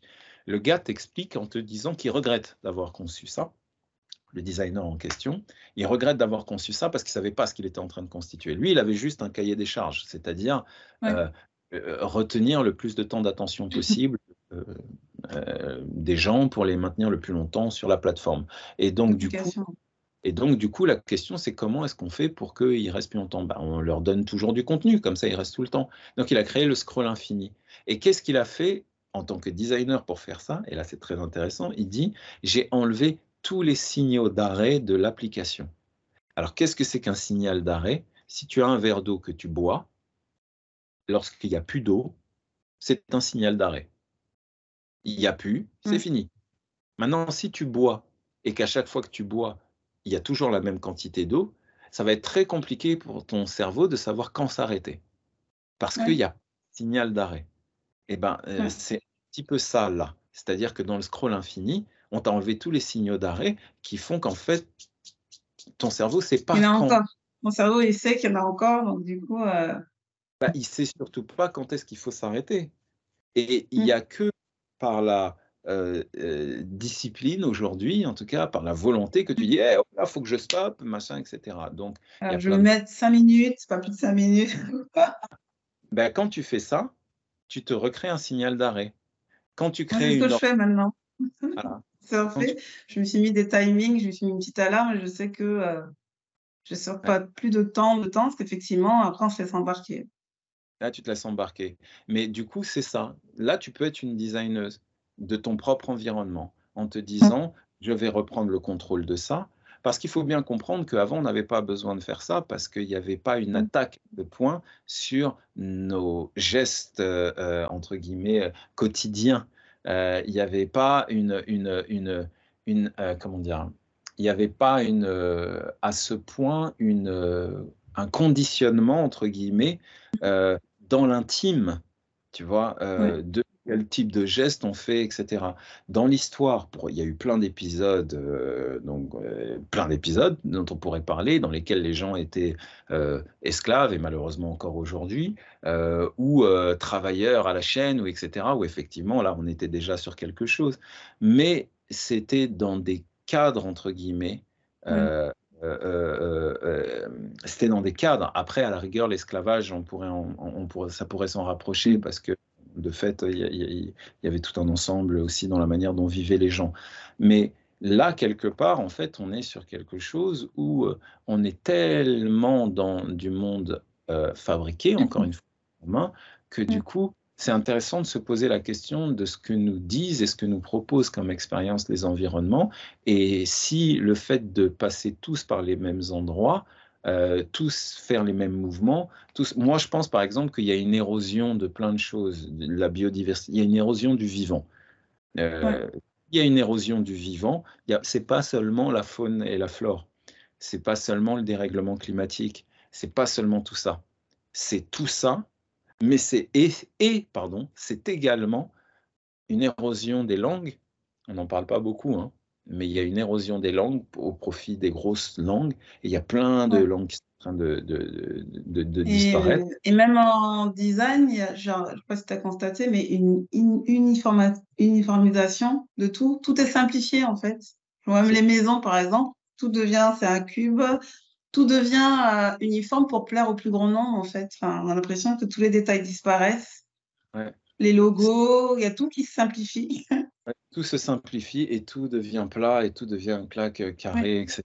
Et euh, c'est un problème pour plein de raisons, hein, notamment parce que ton, si on, encore une fois, si on n'a aucune aspérité aux choses, si on n'a aucune différenciation possible d'une chose et d'une autre, à quel moment on est capable de retenir ce que sont les choses les unes et des autres? Si tout, tout est plat, ça va devenir très compliqué dans notre mémoire, en fait, de pouvoir nous accrocher à certaines différences, parce que notre cerveau, euh, notamment, moi, je crois, moi, je fais partie, je m'inscris, on va dire, dans un courant qui est plutôt, euh, dans les sciences cognitives, qui est plutôt euh, la cognition incarnée, euh, l'embodied cognition, qui dit grosso modo tête et corps sans surprise vont ensemble et que notre cerveau, la seule raison pour laquelle on a un cerveau en fait, c'est euh, pour agir et faire des mouvements et des gestes.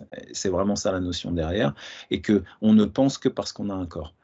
Et euh, dedans, les plus extrêmes dans la pensée, et j'en fais certainement partie, disent que les souvenirs, par exemple, ne sont pas dans ta tête les souvenirs sont dans ton environnement. C'est parce que tu as euh, un trigger dans ton environnement que ça va faire monter en toi les sensations qui te permettent de reconstruire la chose. Si tu ne l'as plus dans ton environnement, ou tu n'as rien qui te ramène à ça dans ton environnement, mm. la chose risque de disparaître, en fait, tout simplement. Donc, on n'est pas juste nous individuellement avec notre boîte et avec nos choses à l'intérieur de nous, on est constamment en lien avec la manière dont les choses bougent les unes les autres. Tu vois? En tout cas, c'est une théorie, si tu veux, moi qui me parle beaucoup, euh, parce qu'elle elle, elle, me paraît en adéquation euh, avec euh, une bonne partie des recherches que j'ai faites. Euh, et euh, elle, elle, venait compléter une autre recherche que je fais que, autour de la notion de, de, l'individu dans le groupe et le fonctionnement dans le groupe, autour de la question de la foi, autour de toutes ces choses-là qui, en fait, on est, si on n'avait rien autour de nous pour penser qu'on vivait dans une, un espace blanc et sans rien, euh, ce serait compliqué, quoi. Et on voit bien, hein, tu mets quelqu'un dans une salle blanche, sans rien, sans aspérité, sans rien, au bout d'un moment, il devient fou. Euh, on a besoin de cette diversité. On a besoin de cette diversité pour, euh, bah, pour croître. Quelqu'un disait que si il n'y avait pas de croissance, euh, c'était la mort assurée. On a besoin de, de se développer. On a besoin de, vivre de, et pas de stagner. Oui, après, moi, je ne parle pas nécessairement de croissance, mais par contre, on a besoin de, d'interagir, de vivre des choses. Euh, c'est ce que j'entends dans ce que tu dis, oui. On a besoin de, de de diversité. Donc, s'il n'y a rien de différent tout autour de soi et qu'on est un bâtiment, mais c'est le même bâtiment, mais c'est le même bâtiment, puis c'est le même bâtiment, puis c'est le même bâtiment, puis c'est le même bâtiment, comment je me repère dans l'espace en fait? Enfin, comment je sais euh, comment me déplacer ou quoi? Donc, je n'arrive plus à me situer dans l'espace. Si j'arrive plus à me situer dans l'espace, j'arrive plus à me situer non plus moi. En fait, on arrive très vite à des questions existentielles. Hein. Euh, je je suis, quelle est ma place, euh, tu vois, on, va y arriver très vite. Donc il y a une question de, d'ordre de, de, euh, sanitaire réellement aujourd'hui à récupérer une forme de souveraineté dont tu parlais sur, sur sa, chorégraphie de vie. parce que je pense qu'il y a une érosion, je, je finis cette pensée-là, je pense qu'il y a aussi une érosion des gestes. Je pense qu'on finit par faire le même type de geste aussi. Parce que tout simplement, euh, prendre une photo, passer un appel, écrire, euh, gérer ses comptes. en fait, tout ça aujourd'hui, c'est ça, le geste. Ouais. On fait beaucoup de choses avec le téléphone. On fait beaucoup, c'est vrai qu'on fait beaucoup les mêmes gestes.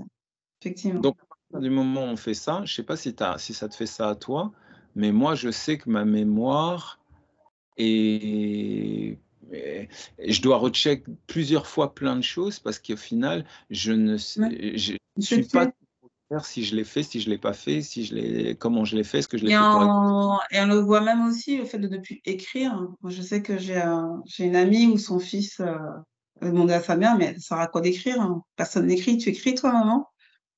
Elle l'a regardé et elle dit effectivement, il était au CP, hein. il ne comprenait pas c'était quoi l'intérêt d'apprendre à écrire. Lire, il avait compris, mais pas écrire. Et, on en parlait, je dis effectivement, on écrit beaucoup moins aujourd'hui. Alors moi maintenant, j'ai recommencé à écrire. Et ce qui m'a fait sourire, c'est que ça m'a fait des ampoules. du coup, j'ai des ampoules en écrivant. Parce que je me suis rendu compte, euh, je le fais en fait quand je lis des livres. Maintenant, j'aime bien en fait écrire pour les résumer parce que c'est, ça me permet de, bah, de mieux apprendre, de mieux mémoriser. Et de retrouver ce geste-là m'a permis aussi une meilleure introspection, en fait. Ça, je sais pas, c'est une manière à moi de, de me recentrer.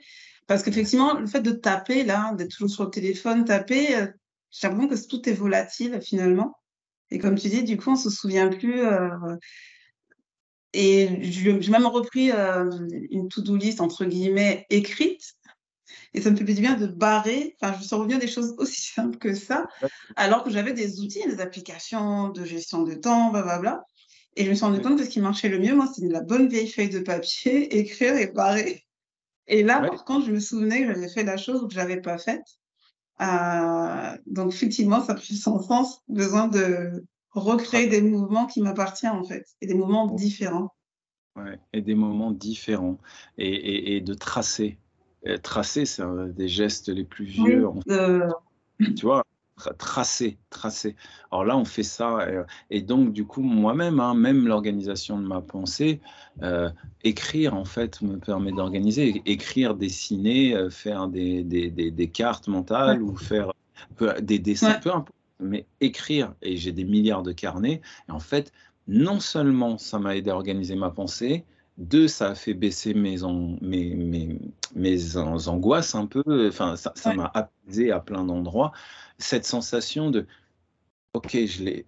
Enfin, il y a quelque chose que j'ai posé quelque part. Euh, je le rationalise, hein, mais même sans le rationaliser, une sensation de, hmm, dans le fait d'avoir écrit quelque chose et de l'avoir quelque part, que je n'ai pas l'écran, avec le, le, le, le, Non, digital. commentaire, c'est pas pareil maintenant. C'est ça que c'est pas pareil. Je trouve que ça, ça reste bah, virtuel, enfin, ça reste volatile, je sais pas comment dire ça. Alors quelque chose d'écrit, c'est palpable. Tout, enfin, je sais pas. Moi, ce sont du toucher, en fait. Euh, c'est ce qui me fait du bien euh, dans l'écriture, bah, que j'ai repris il y, a, il, y a, il y a un an seulement.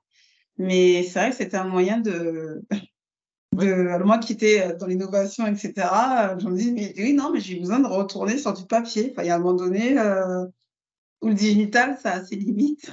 Totalement, totalement. Mais non, c'est pas l'un ou l'autre, c'est ça qui est intéressant. Oui, voilà, les, deux, les, deux ont, les deux ont leur utilité. C'est juste que j'ai besoin de retourner aussi un peu aux sources et de retourner aussi à ça. Ouais. D'ailleurs, en parlant de lecture-écriture, est-ce que tu conseillerais un, un livre euh, qui parle justement, si jamais les gens sont intéressés à tout ça, est-ce qu'il y a un livre que tu trouves inspirant ou est-ce que toi-même tu as écrit un livre euh, Comment, voilà, est-ce qu'il y a des, ouvrages intéressants sur toutes ces euh, thématiques? Alors, il y a. une personne, enfin, je sais pas, une personne ou un livre inspirant? Ouais, alors, bon, moi, il y a le. Il y a, il y a déjà un travail qu'on a fait sur la question de la pédagogie. J'ai eu la chance de participer à un ouvrage, on est un collectif à travailler là-dessus, qui s'appelle Innover en formation avec les multimodalités. Donc c'est un truc un peu comme ça de recherche, avec un titre costaud.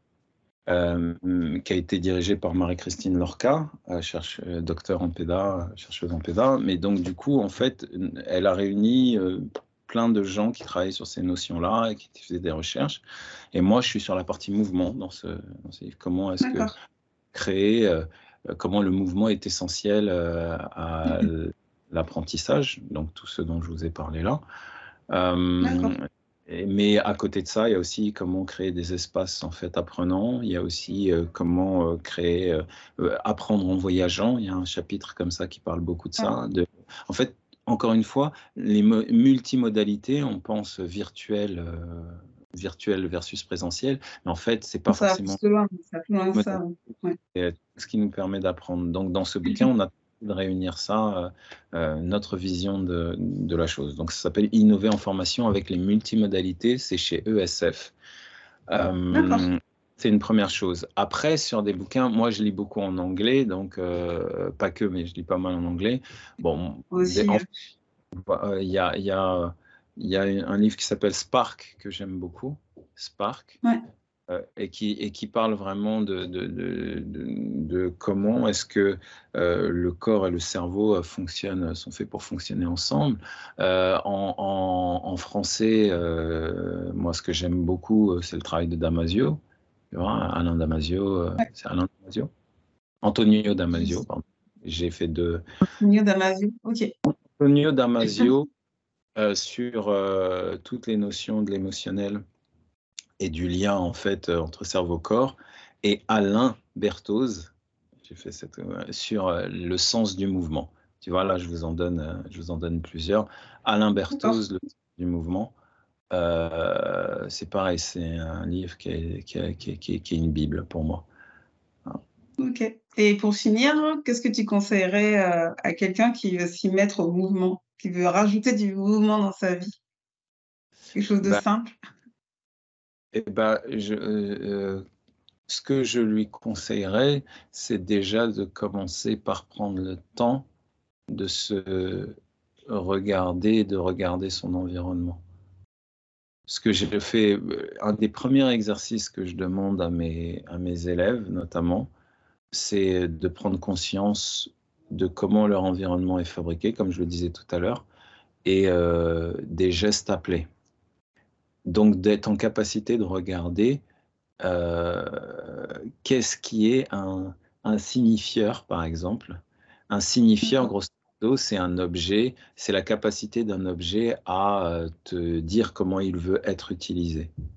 Tu vois, par exemple, là, euh, sur, sur, sur ma fenêtre, par exemple, là, juste là, ça, c'est un signifieur, c'est une poignée. Du coup, elle me dit comment qu'elle veut, etc. Et je peux essayer d'ouvrir comme ça si je veux, je peux essayer d'ouvrir comme ça si je veux. Très bien, euh, sauf qu'en fait, l'objet, il m'a bien dit en fait que pour l'ouvrir, il faut, faut, faire ça. D'accord? Et ça, ça crée, euh, ce que je parlais tout à l'heure, les gestes appelés.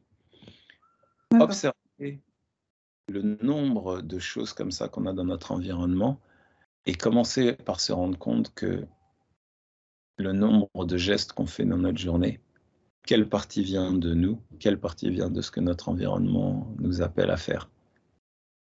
C'est déjà un premier pas. Juste observer. D'accord Ok. Et c'est le premier pas pour reprendre euh, de la souveraineté, c'est d'avoir conscience dans quoi on est en train d'évoluer. Et ensuite, à partir de là, euh, être en capacité de se dire, bah, le deuxième pas, c'est euh, comment j'organise pour casser ces habitudes si elles ne me vont pas, ou comment j'organise pour faire exister d'autres choses dans ma vie? Est-ce que j'ai envie de passer plus de temps avec mes enfants? Est-ce que j'ai envie de passer plus de temps avec euh, mon compagnon, ma compagne? Est-ce que j'ai envie de dormir davantage? Est-ce que j'ai envie, au contraire, d'avoir plus de... Tout ça, euh, descendre un niveau plus bas, comme tu le disais tout à l'heure, que la petite action. Moi, je descends plus bas que la petite action. Euh, la petite action, pour moi, souvent, c'est souvent une intention encore. Ouais. Euh, quand euh, ma, première action, c'est euh, ma première petite action, c'est passer plus de temps avec ma famille. C'est super pas une première action. C'est absolument pas une première action. C'est une intention. On descend beaucoup plus bas. Moi, je descends jusqu'au ce que j'appelle le geste premier. Le geste premier, c'est un geste que tu peux faire, même maintenant. Donc, euh, on va regarder en disant, OK, pour faire ça, de quoi tu as besoin? Eh ben, J'ai besoin euh, davantage euh, de, temps avec ma oui, Est-ce que c'est programmé Est-ce que c'est programmé de dire, ben, dorénavant, de telle heure à telle heure? De telle heure à telle heure. Ben, je mets dans mon agenda. Ben, je descends plus bas. Dans l'agenda, OK. Quand est-ce que tu, comment tu mets dans l'agenda? À quel moment tu vas le faire Maintenant, tout de suite, OK. Donc ça veut dire ouvrir mon agenda, écrire. Là, tu es sur un geste premier. Un geste premier, c'est un geste qui, encore une fois, fait baisser le bruit dans ta tête.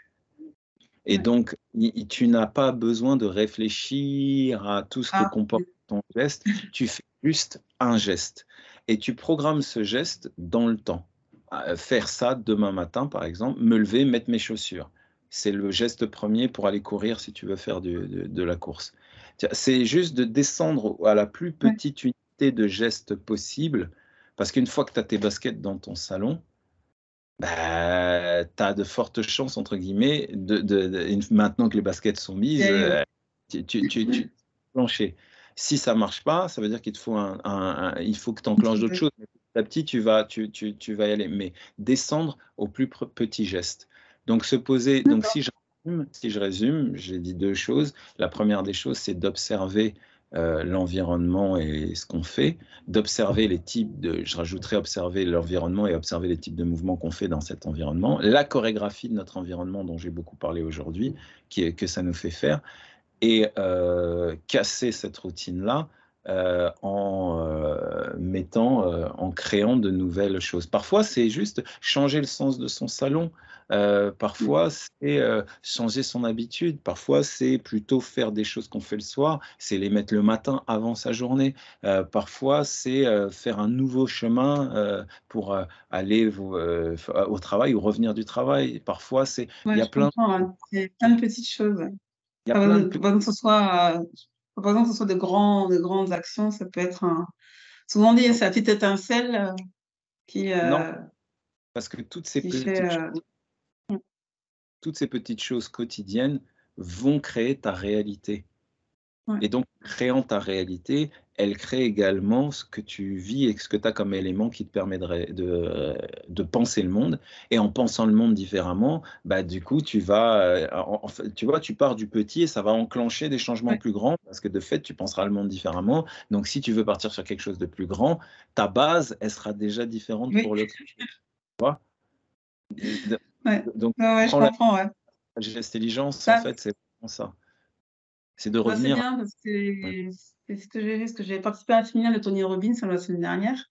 Il mhm. expliquait que lui, au golf, euh, il avait son coach à un moment donné qu'il avait juste fait se décaler de 2 mm et il ne comprenait pas. Il disait, mais ça, c'est rien. Et en fait, il se rendait compte que ça changeait tout.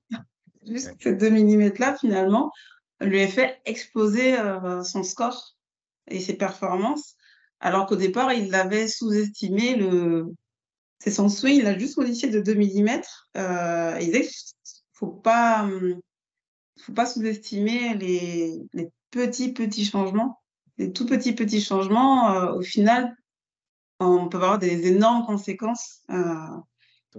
Donc, je comprends que ce geste premier, c'est ça, c'est ce fameux 2 mm, euh, ce fameux petit geste qui a l'air insignifiant, mais qui, euh, qui enclenche oui. Change beaucoup de choses. Je terminerai juste en fait sur un truc général, c'est qu'il y a une urgence pour moi réellement à ralentir, respirer, prendre le temps, sortir de l'injonction à l'urgence et au speed et à faire, faire, mmh. faire, faire. Euh, et, c'est pour ça, en fait, que tu vois les exemples que j'ai donnés, ce pas des exemples dans, dans, pour faire mieux, fais ça, construis-toi en cinq étapes, un truc qui, c'est revenir sur, euh, ok, dans un premier temps, là aujourd'hui, ce dont on a besoin, c'est d'une humanité en réalité plus sereine. Parce mmh. que aujourd'hui, on a une, une humanité euh, complètement euh, hystérisée, même si j'aime pas ce mot-là. Mmh. Mais une humanité en fait qui est électrique. Ça bouge. Ça bouge, ça. On vivait un peu chaotique, effectivement. avec des injonctions à répondre vite, des injonctions. En fait, euh, le temps d'absorber les choses et le temps de les laisser n'est plus. Nous sommes dans un moment de changement. On ne pense que le changement, mais personne ne pense vraiment, enfin personne, c'est une manière de parler, mais en tout cas on ne pense pas à la transformation. On rejette la transformation. On veut du changement. Sauf que le changement, encore une fois, c'est un résultat. C'est un résultat, pardon. Il y a une chose, puis après elle a changé. Ce qui disparaît, parce qu'on est habitué à travailler là, là, ça y est, où on est habitué à être là, ce qui a disparu, c'est le processus de transformation. On est sur de l'instantané on est sur euh, passer de là à là. Et ça, encore une fois, ça fabrique une partie de nos cerveaux, de la manière dont on perçoit le monde, parce que ça commence à faire quand même un moment qu'on fait ça. Et euh, bah, ça va, in fine, nous amener à interagir d'une manière ou d'une autre avec les autres. Ça ne nous rend pas plus patients, ça ne nous rend, pas plus à l'écoute, ça ne nous rend pas plus euh, dans la pire des choses qu'on peut dire actuellement, c'est je ne sais pas. Mm. C'est la pire des choses qu'on peut dire actuellement. Je ne sais pas. À ça, je ne sais pas. J'ai besoin de prendre le temps de réfléchir. Waouh Il n'y a rien de. Aujourd'hui, c'est vraiment la chose, tu as l'impression que tu peux entendre nulle part. Or, euh, il y a mm. besoin de ça. Je ne sais pas. Nous ne savons pas. Et moi, nous ne savons pas, et comme tu dis, ralentir, respirer, prendre le temps. Euh, c'est vrai que c'est, euh, je suis d'accord avec toi. C'est quelque chose qui est, qui est devenu primordial aujourd'hui, qui était évident à une certaine époque, et qui aujourd'hui euh, est devenu limite un, un privilège, j'ai envie de dire. Un privilège. C'est un privilège. C'est réellement un privilège. Mais du coup, c'est un privilège qu'il faut réussir à euh, à s'accorder en fait. Il faut réussir à s'accorder quand on peut le prendre. Et euh, à chaque espace, à chaque temps, etc. Parce que encore une fois, c'est, pour moi, moi je vois arriver des, problématiques de santé publique et toutes les autres, tout ce qui en découle de choses qui paraissent à la fois plus dramatiques et plus problématiques, de la, de, de, de, de, la, problématique euh, des, des, des guerres aujourd'hui dans, qu'on voit dans le monde problématique euh, des, des, migrants qui meurent en Méditerranée, euh, dans l'indifférence, des problématiques des, toutes ces choses, choses, très visibles.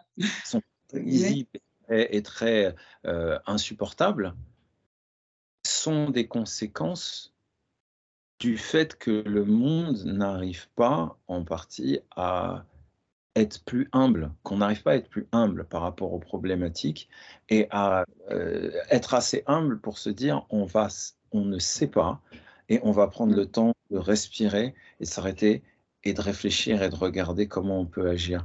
Sauf que comme on a peur parce qu'on a des vrais problèmes et une vraie horloge sur notre tête, comme par exemple l'horloge euh, du, euh, l'horloge du dérèglement climatique, etc., l'horloge des problématiques écologiques et autres, on n'a pas le temps. Donc, on, comme on n'a pas le temps, eh ben, on veut aller vite. Sauf qu'en fait, en allant vite, on perd du temps souvent parce que mmh. euh, on, fait des choses qui, encore une fois, produisent de l'entropie. On revient au principe. Et agir, parfois, c'est ce qui fait que tu crées mmh, des problématiques plus grandes de l'autre côté. Mmh. Donc, prendre le temps est devenu vraiment essentiel pour la survie de l'humanité. Tu vois, en fait, ce que je fais, et, et ça va peut-être permettre de mieux saisir aussi comment je fonctionne, c'est que tu regarderas, je, je pense que le mouvement, c'est le global, c'est ce qu'il y a. 99% des choses autour de nous, c'est du mouvement. Et nous, on n'a qu'une petite fenêtre de tir. Parce qu'un geste, on peut en faire qu'un à la fois. Donc, à mm. partir du moment où tu as cette petite fenêtre de tir, c'est limiter ton, ton, ton, ton, ton action et ton impact direct, en fait, il est limité. Donc, du coup, euh, euh, avoir conscience de ça, c'est de se rendre compte que le jeu depuis toujours de l'être humain, c'est de faire le petit geste, mais le bon qui va créer la bonne réaction par rapport aux autres et par rapport au reste. Et on est dans un moment où on cherche à imposer beaucoup de choses euh, d'autres parce qu'on a nos, nos, nos, nos peurs, nos croyances, nos convictions, etc. Et euh, moi qui travaille avec plein de gens et qui suis très dans le milieu militant, euh, je sais à quel point en fait c'est important de ne pas se laisser avoir par euh, l'injonction au speed dans nos vies, que ça soit là, que ça soit dans, pour sauver la planète, que ça soit pour sauver euh, d'autres problématiques sociales, euh, que ça soit pour euh, l'entreprise, que ça soit pour des problématiques autour de la question de la santé et de l'érosion et de, du problème du, de, de, du fait qu'on est trop passif que ça, la sédentarisation, etc. On dit il y a des moments d'urgence et donc il faut agir à l'urgence. Et je suis d'accord avec ça, il y a des moments d'urgence, mais tout ne peut pas être urgence parce que si tout est urgence, en fait, on... on est en réaction, on est en réaction et pas en action. on est en... Exactement. L'inverse du geste, c'est pas l'immobilité. Hein. L'inverse du, du geste, c'est la gesticulation. C'est pas pareil. Parce que le geste, je le répète, c'est un geste avec une volonté humaine. La, gesticulation, c'est des mouvements. Euh, voilà. Donc, il ne faut, pas se tromper. Et, et voilà. Donc j'aimerais juste dire finalement, au, final, à tout prendre le temps et peut-être euh, reprendre le temps et peut-être l'acte de souveraineté suprême. Ne, euh, sortir de l'injonction à toujours donner un avis sur tout sur, et à toujours être euh, actif, à passer à l'action, à être proactif dans le monde de l'entreprise, à être entrepreneur, à être, tu vois, etc. Sortir de cette injonction et en fait essayer de revenir sur son horloge propre et son timing qui dit et sur, et sur soi, sur ce que. Oui, oui, parce qu'à un moment donné, si tu travailles ton terreau, comme j'invite à le faire, l'action qui va sortir n'aura pas besoin que tu aies confiance en toi parce qu'en fait, tu auras foi en, ce que tu veux faire exister et tu auras les outils pour la penser, puisque tu auras, entre guillemets, travaillé ton jardin pour pouvoir avoir les, les pensées euh, qui te permettent d'atteindre ce que tu veux atteindre. Donc, tu vois, c'est un, un, système global et qui ne commence pas par un truc hyper compliqué, qui commence par là où tu es, à l'endroit où tu es. C'est quoi ta vie déjà, en fait? Qu'est-ce qu'il y a autour de toi? Quel est cet environnement? Et quel est ton rapport à l'interaction avec les objets autour de toi? Quel est ton rapport à l'interaction avec le monde, le vivant autour de toi? Quelle est ton interaction avec les gens autour de toi? Si déjà tu arrives à regarder ça et à voir quel type de geste, juste observer et te dire Ah tiens, c'est marrant, là je me rendais pas compte, mais je me rends compte que je fais beaucoup ce geste-là dans ma journée. Euh, quand je demandais aux gens euh, quel est le geste que vous faites le plus dans votre journée, il y a 15 ans, il y avait plein de gestes. Aujourd'hui, c'est un truc de fou. Oui, c'est ça. Et... Bah, en fait, il sort parce qu'en fait, euh, personne fait ça dans sa journée. Oui. Le geste concret, tout le monde fait ça. c'est à un moment donné, je dis, c'est effrayant en fait. Il y a beaucoup de T-Rex. Euh, ça serait intéressant. bah, du coup, comment on reverse, euh, on inverse l'ingénierie. On inverse tout ça. En tout cas, merci pour, bah, pour tout ce partage. C'est sûr que c'est on se rend compte que le mouvement ça va au-delà de ce à quoi on peut penser au départ, de la vision stratégie. C'est vraiment quelque chose bah, d'universel quelque part, qui touche tout le monde. Euh, bah, je suis sûre que ça, bah, moi en tout cas, ça m'a passionné. J'ai vraiment appris beaucoup de choses. Euh, j'espère que vous aussi, les auditeurs, vous avez appris pas mal de choses. En tout cas, si vous avez des questions, euh, vous pouvez toujours me contacter. Je les ferai passer à Eka. À bientôt. À bientôt. Félicitations vous avez écouté cet épisode du podcast Les Visionnaires Santé jusqu'au bout.